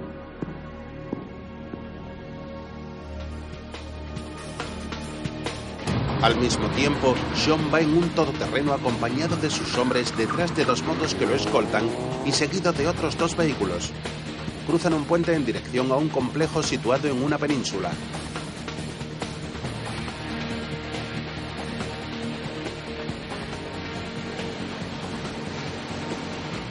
Por la parte trasera donde el mar choca con el relieve, Ethan escala una pared rocosa para acceder al lugar.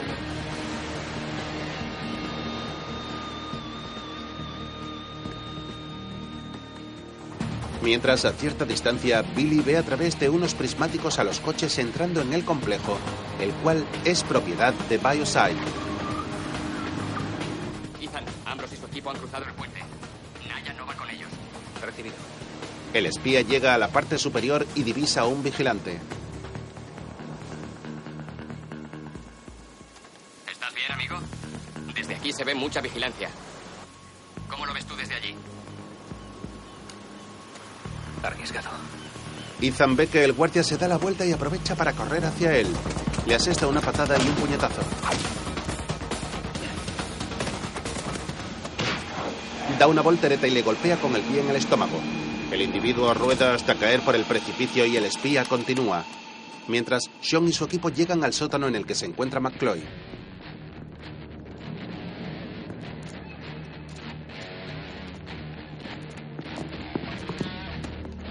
Wallace pone un maletín sobre una mesa. Por su parte, Hunt corre con cuidado de no ser visto y se cuela por una trampilla.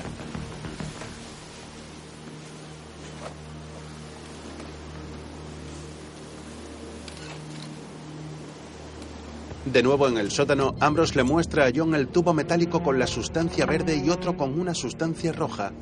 Un hombre con una bata blanca los coge. Por su parte, Ethan salta desde encima de una tubería sobre un vigilante. Le atrapa la cabeza entre las piernas y le dobla el cuello. A continuación, le golpea contra el suelo.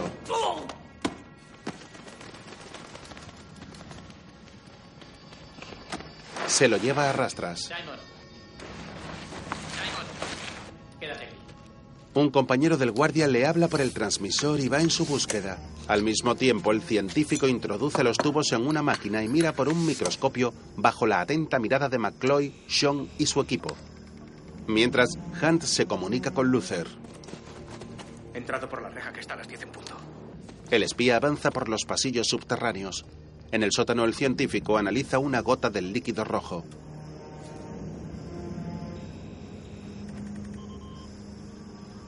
El ADN coincide. Y la sangre está infectada con quimera. Seguidamente le añade la sustancia verde.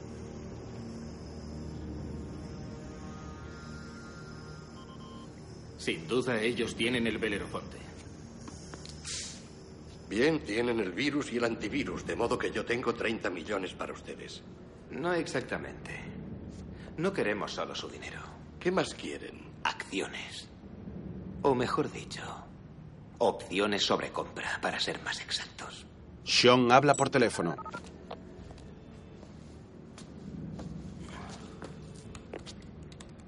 Soltadla. Sí, en un lugar concurrido. Cuanto más céntrico, mejor. Mientras, He interceptado una llamada de Ambrose. Ordena que dejen libre a Naya. Creo que sigue viva. ¿Dónde está? No sé, en Sydney. Ethan se esconde y al pasar un guardia le sorprende con fuertes golpes.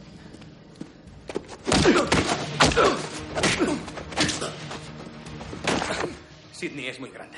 ¿No puedes concretar? Me falta acceder al GPS y después configurar la conexión.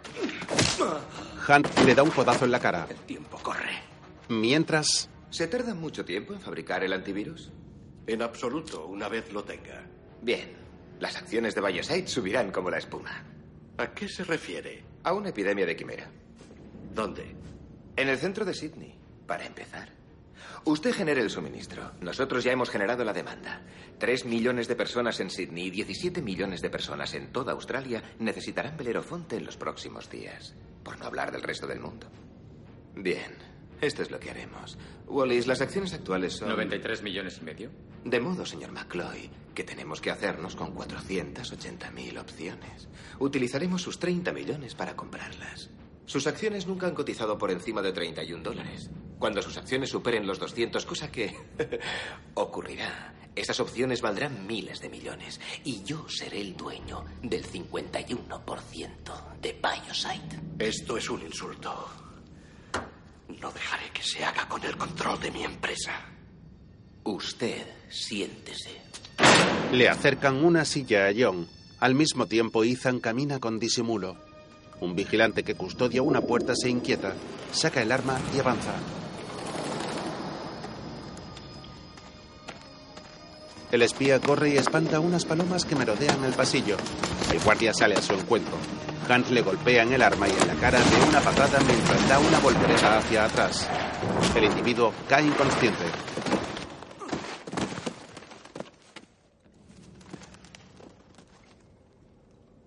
Lo amordaza con cinta adhesiva.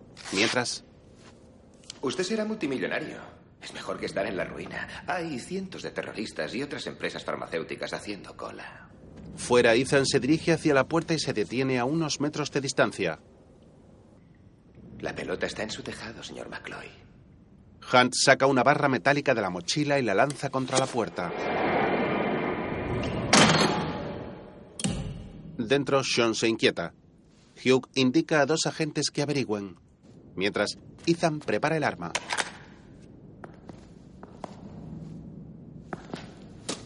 Los hombres abren y el dispara al tubo produciendo una gran explosión que hace que los guardias salgan despedidos.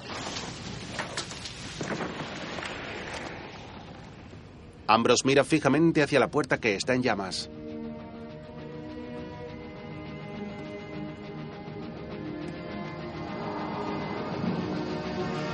Hunt pasa de largo y repara fijamente en Sean.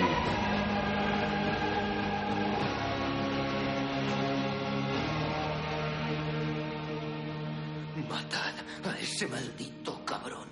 Hugh sale de la habitación mientras los agentes extinguen el fuego.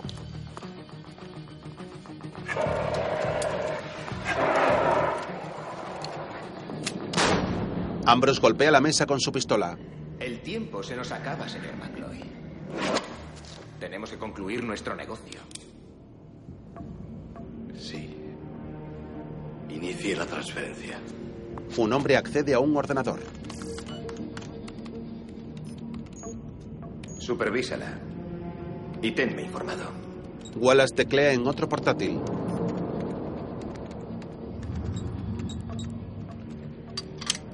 El científico devuelve los tubos.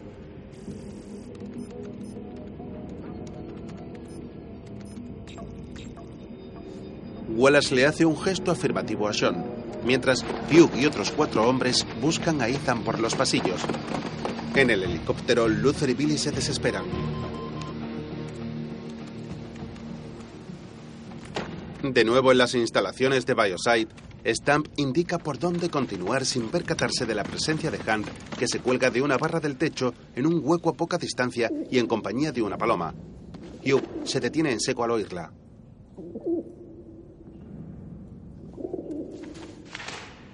El ave echa a volar y Stamp se dirige hacia el lugar del que ha salido. El espía se balancea y le golpea con fuerza con los pies. Los dos caen al suelo y Hugh consigue encadenarle rápidamente.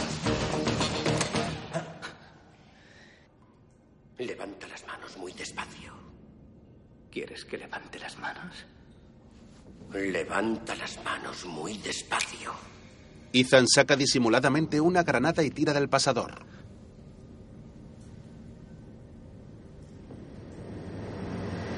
Quita la palanca de seguridad y hace rodar el proyectil por el suelo.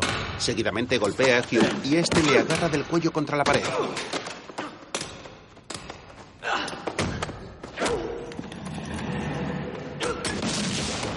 La granada estalla produciendo una gran deflagración.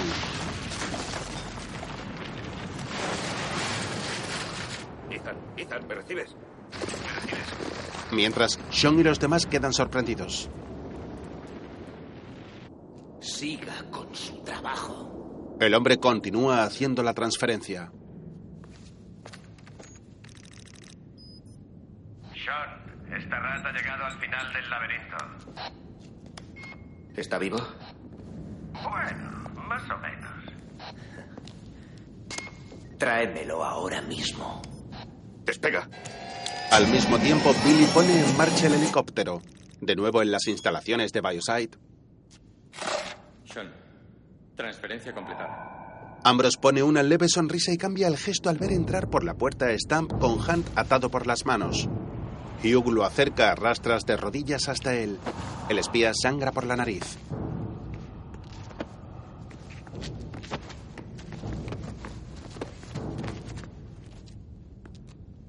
Felicidades, Stan.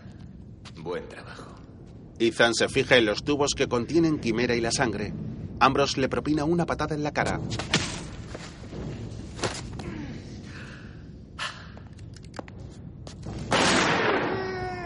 Sean le dispara en una pierna y a continuación se la pisa.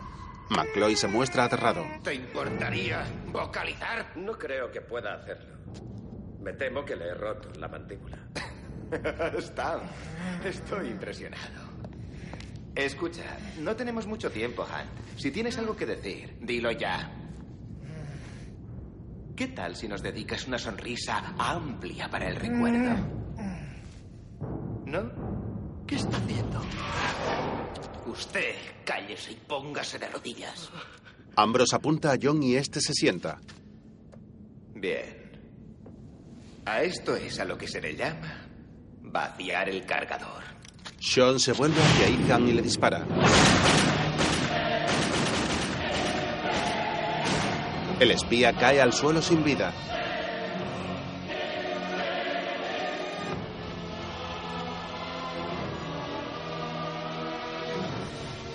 Ambrose, que sonreía, cambia el gesto al fijarse en que Hunt lleva el dedo meñique vendado.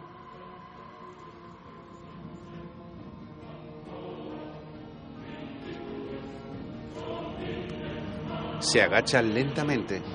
Le quita la máscara facial a Ethan y descubre que se trata de Hugh, que lleva una cinta adhesiva en la boca.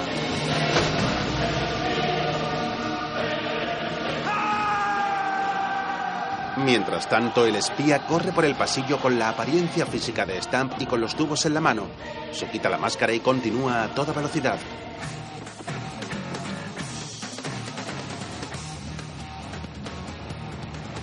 Fuera el helicóptero sobrevuela las instalaciones.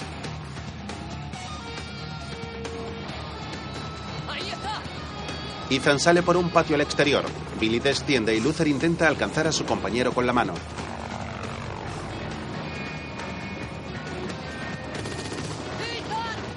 Un vigilante ataca a Hunt y este dispara unas bombonas que explotan produciendo una gran llamarada.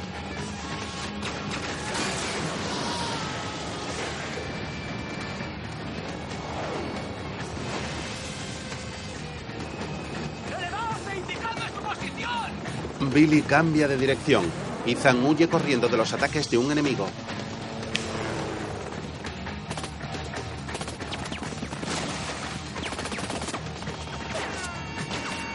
Da un salto y le abate de varios tiros. A continuación, un motorista se dirige hacia él. El espía lo esquiva y le dispara.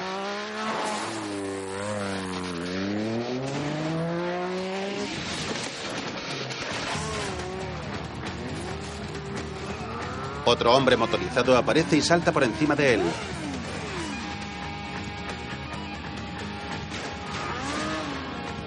Hunt acaba con él y se marcha en su moto.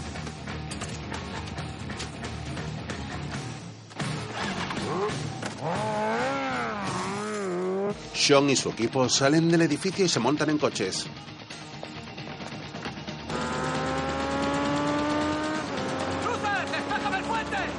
Billy hace un giro. Han se dirige hacia el puente, entrando a las 12 en punto. El helicóptero va hacia el puente a donde también se dirige un vehículo enemigo.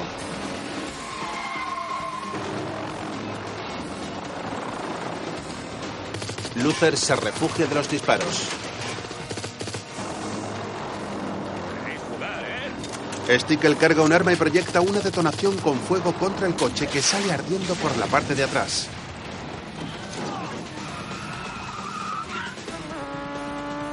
Dos rivales salen por las ventanillas y atacan con metralletas. Ethan llega al puente saltando por encima de la verja de las instalaciones, al mismo tiempo que Luther vuelve a disparar y da de lleno al vehículo que vuela hacia el agua.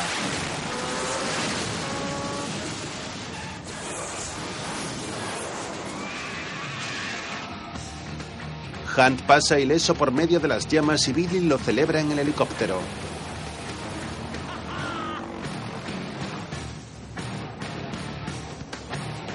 El equipo de Sean entra en el puente en dos coches y él los sigue en moto.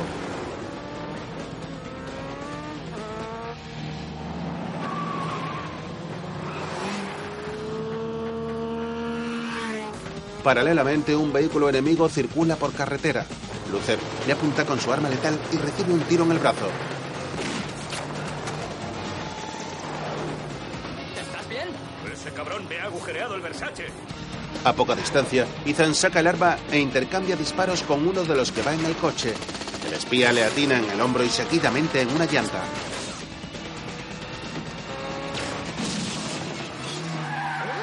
Hunt frena con la rueda delantera y apunta ágilmente al auto mientras este derrapa de forma peligrosa.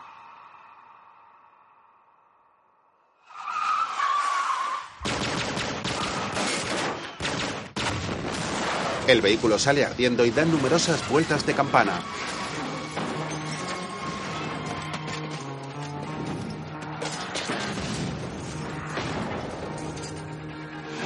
Sean y su equipo se aproximan y el espía huye a toda velocidad.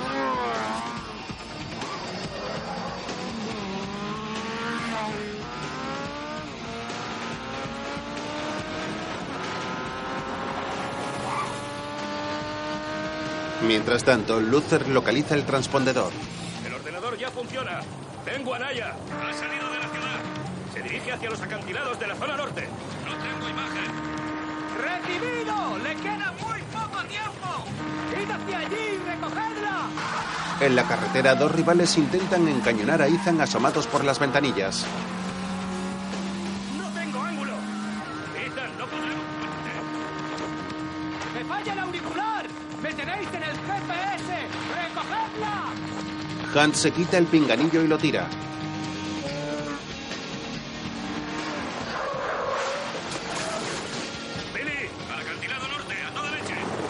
Billy cambia de dirección, mientras Naya camina sola y algo desorientada por una zona de vegetación.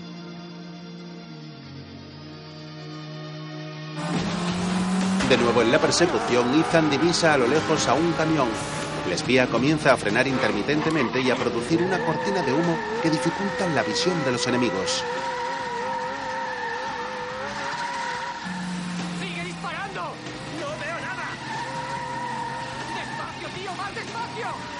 Hunt gira. El coche conducido por Wallace sigue en línea recta y se interpone en el camino del camión que se lo lleva por delante produciendo una gran explosión.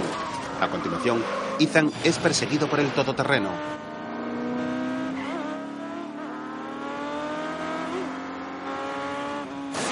Este lo embiste por detrás. El espía se gira y dispara al copiloto en el pecho.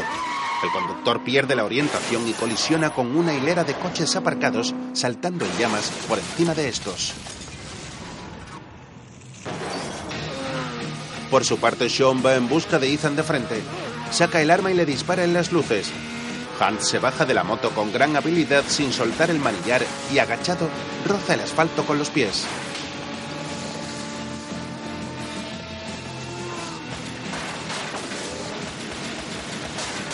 Se cruzan y Ambrose dispara insistentemente.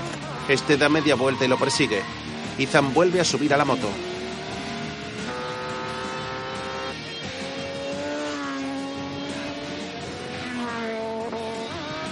Los dos circulan a gran velocidad por carretera esquivando a los vehículos. El espía saca la pistola y dispara hacia atrás mirando a Sean por el espejo retrovisor izquierdo. Le rompe el parabrisas.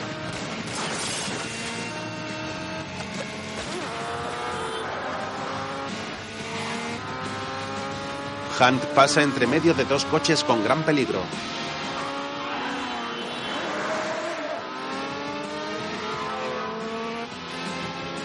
Ve un camión a lo ancho de la carretera y da la vuelta derrapando agresivamente. Ambrose hace lo propio.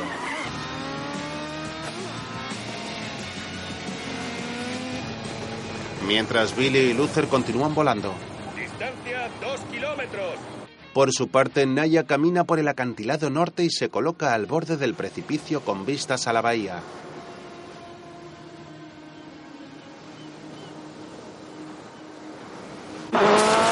De nuevo en la persecución, los dos circulan por el campo.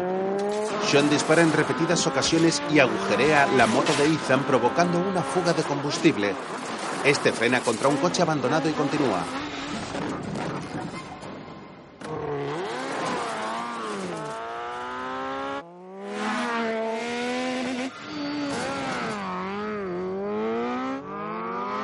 Ambrose salta por encima de Han y los dos se alejan con menos velocidad en direcciones opuestas.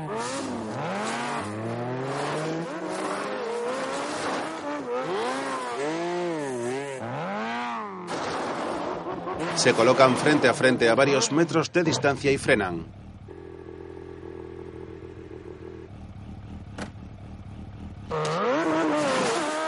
Aceleran y se aproximan apoyados en la rueda trasera. La moto de Ethan sigue expulsando combustible.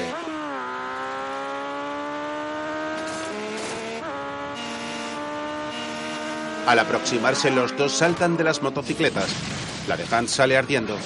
Ambos chocan y caen por un precipicio a la arena y frente al mar. La pistola de Sean sale despedida.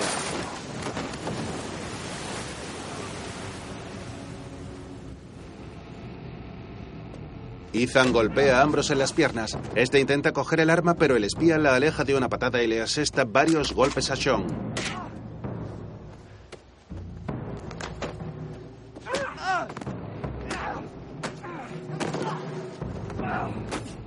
Le hace una llave en el cuello y él le golpea con una piedra en la cabeza. Mientras, Naya permanece de pie y con los ojos cerrados al borde del precipicio.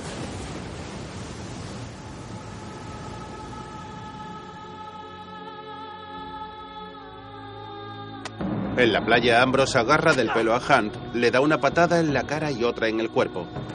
Seguidamente, le golpea con la piedra en el estómago.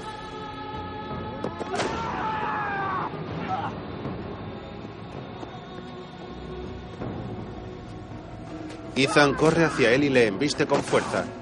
A continuación, intercambian golpes en la arena.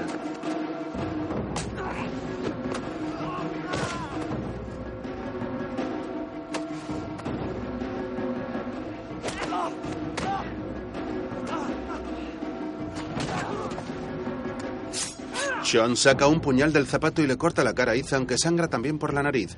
Este intenta defenderse, pero Ambrose le hace un corte en la espalda, lo tira al suelo de una patada y se abalanza para clavarle el arma. El espía logra aguantarle las manos, quedando la cuchilla a unos centímetros de su ojo.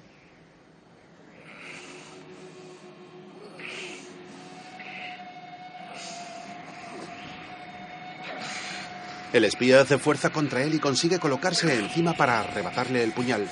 Se pone en pie rodando hacia adelante.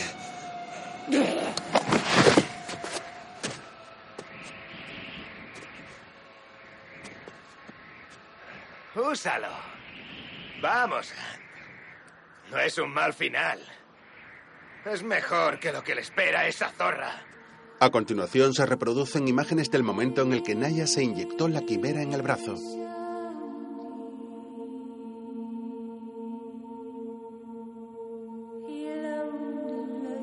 En la playa Ethan se queda un instante pensando.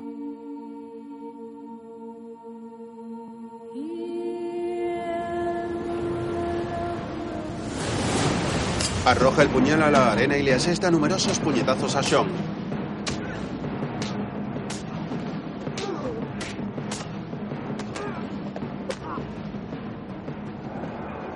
Este se defiende, pero el espía le propina una patada voladora en la cabeza. Mientras tanto, Billy y Luther se aproximan al acantilado norte. ¡Ahí está! La ven en el borde con los brazos abiertos y mirando hacia la bahía. De nuevo en la playa, Ambrose alcanza la pistola, pero Hunt lo tumba con el brazo.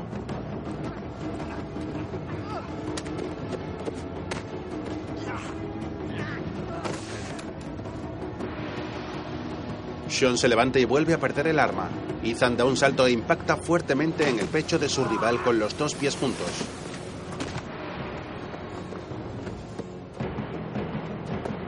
A continuación, los dos intercambian golpes.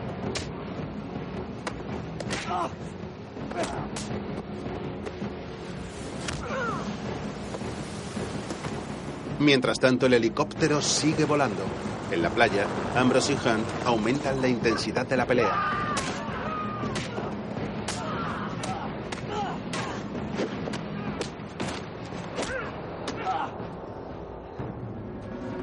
El espía aprovecha un momento de debilidad de Sean para darle una patada voladora en el cuello. Este cae con la cabeza sobre una roca y se queda inconsciente. Ethan se acerca a él y se dispone a darle un puñetazo.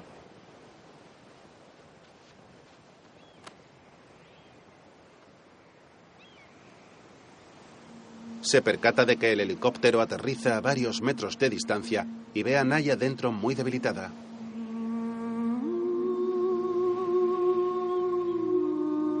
Él mira su reloj y corre a sacar del bolsillo de su chaqueta los dos tubos metálicos.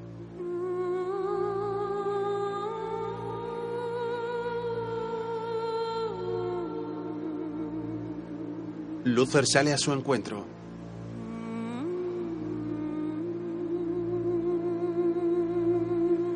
Stickel se detiene en seco y pone cara de asombro. ¡Han! Ambrose apunta a Ethan desde atrás. Ha sido un gran error no matarme. Naya se asoma poco a poco. Hunt permanece inmóvil y con semblante serio. Dirige la mirada hacia el suelo y ve la pistola.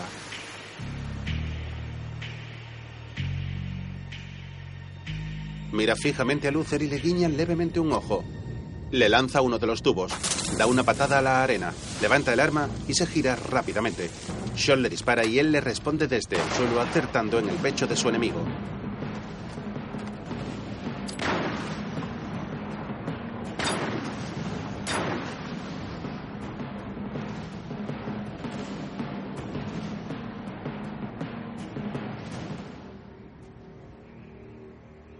Luther vuelve al helicóptero.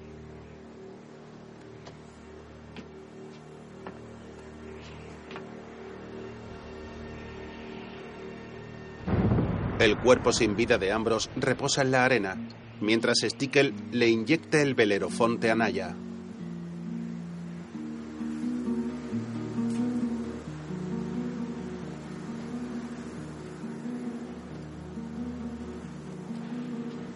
Ethan llega y ambos se miran detenidamente. El espía presenta heridas ensangrentadas en la cara.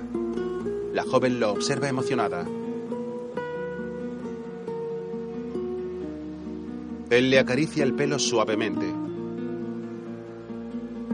En otro momento, Hunt conversa con su superior. Bien, la sangre de la señorita Hall no presenta rastro alguno del virus quimera, ni siquiera anticuerpos. Sí, eso tengo entendido.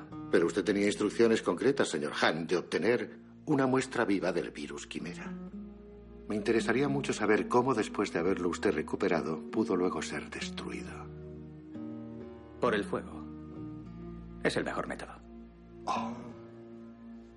En cuanto a la señorita Hall, dado sus esfuerzos, su historial delictivo será completamente expurgado, eliminado. Doy por sentado que lo aprueba. Claro. Ya. Por cierto, ¿dónde está? ¿Tiene idea? No lo sé. Exactamente. ¿Y usted qué planes tiene? No lo sé, quizá coja unas vacaciones. Ya le diré a dónde voy. No lo haga. Ya no serían vacaciones. Después Ethan camina por un parque frente a la bahía de Sydney repleto de gente y niños jugando con globos de colores y disfrutando del buen tiempo. Se dirige hacia Naya, que lo ve y dibuja una sonrisa en su rostro.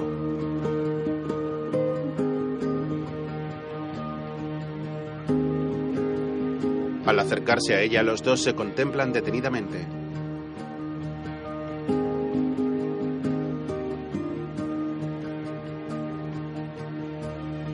Se miran a los ojos para luego fundirse en un beso.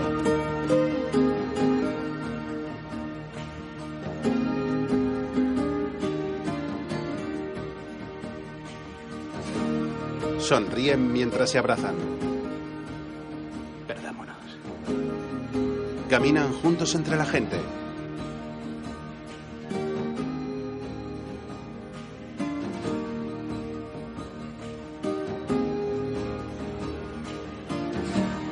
La pareja se aleja por el césped con los rascacielos y el puente de la bahía de Sydney al fondo.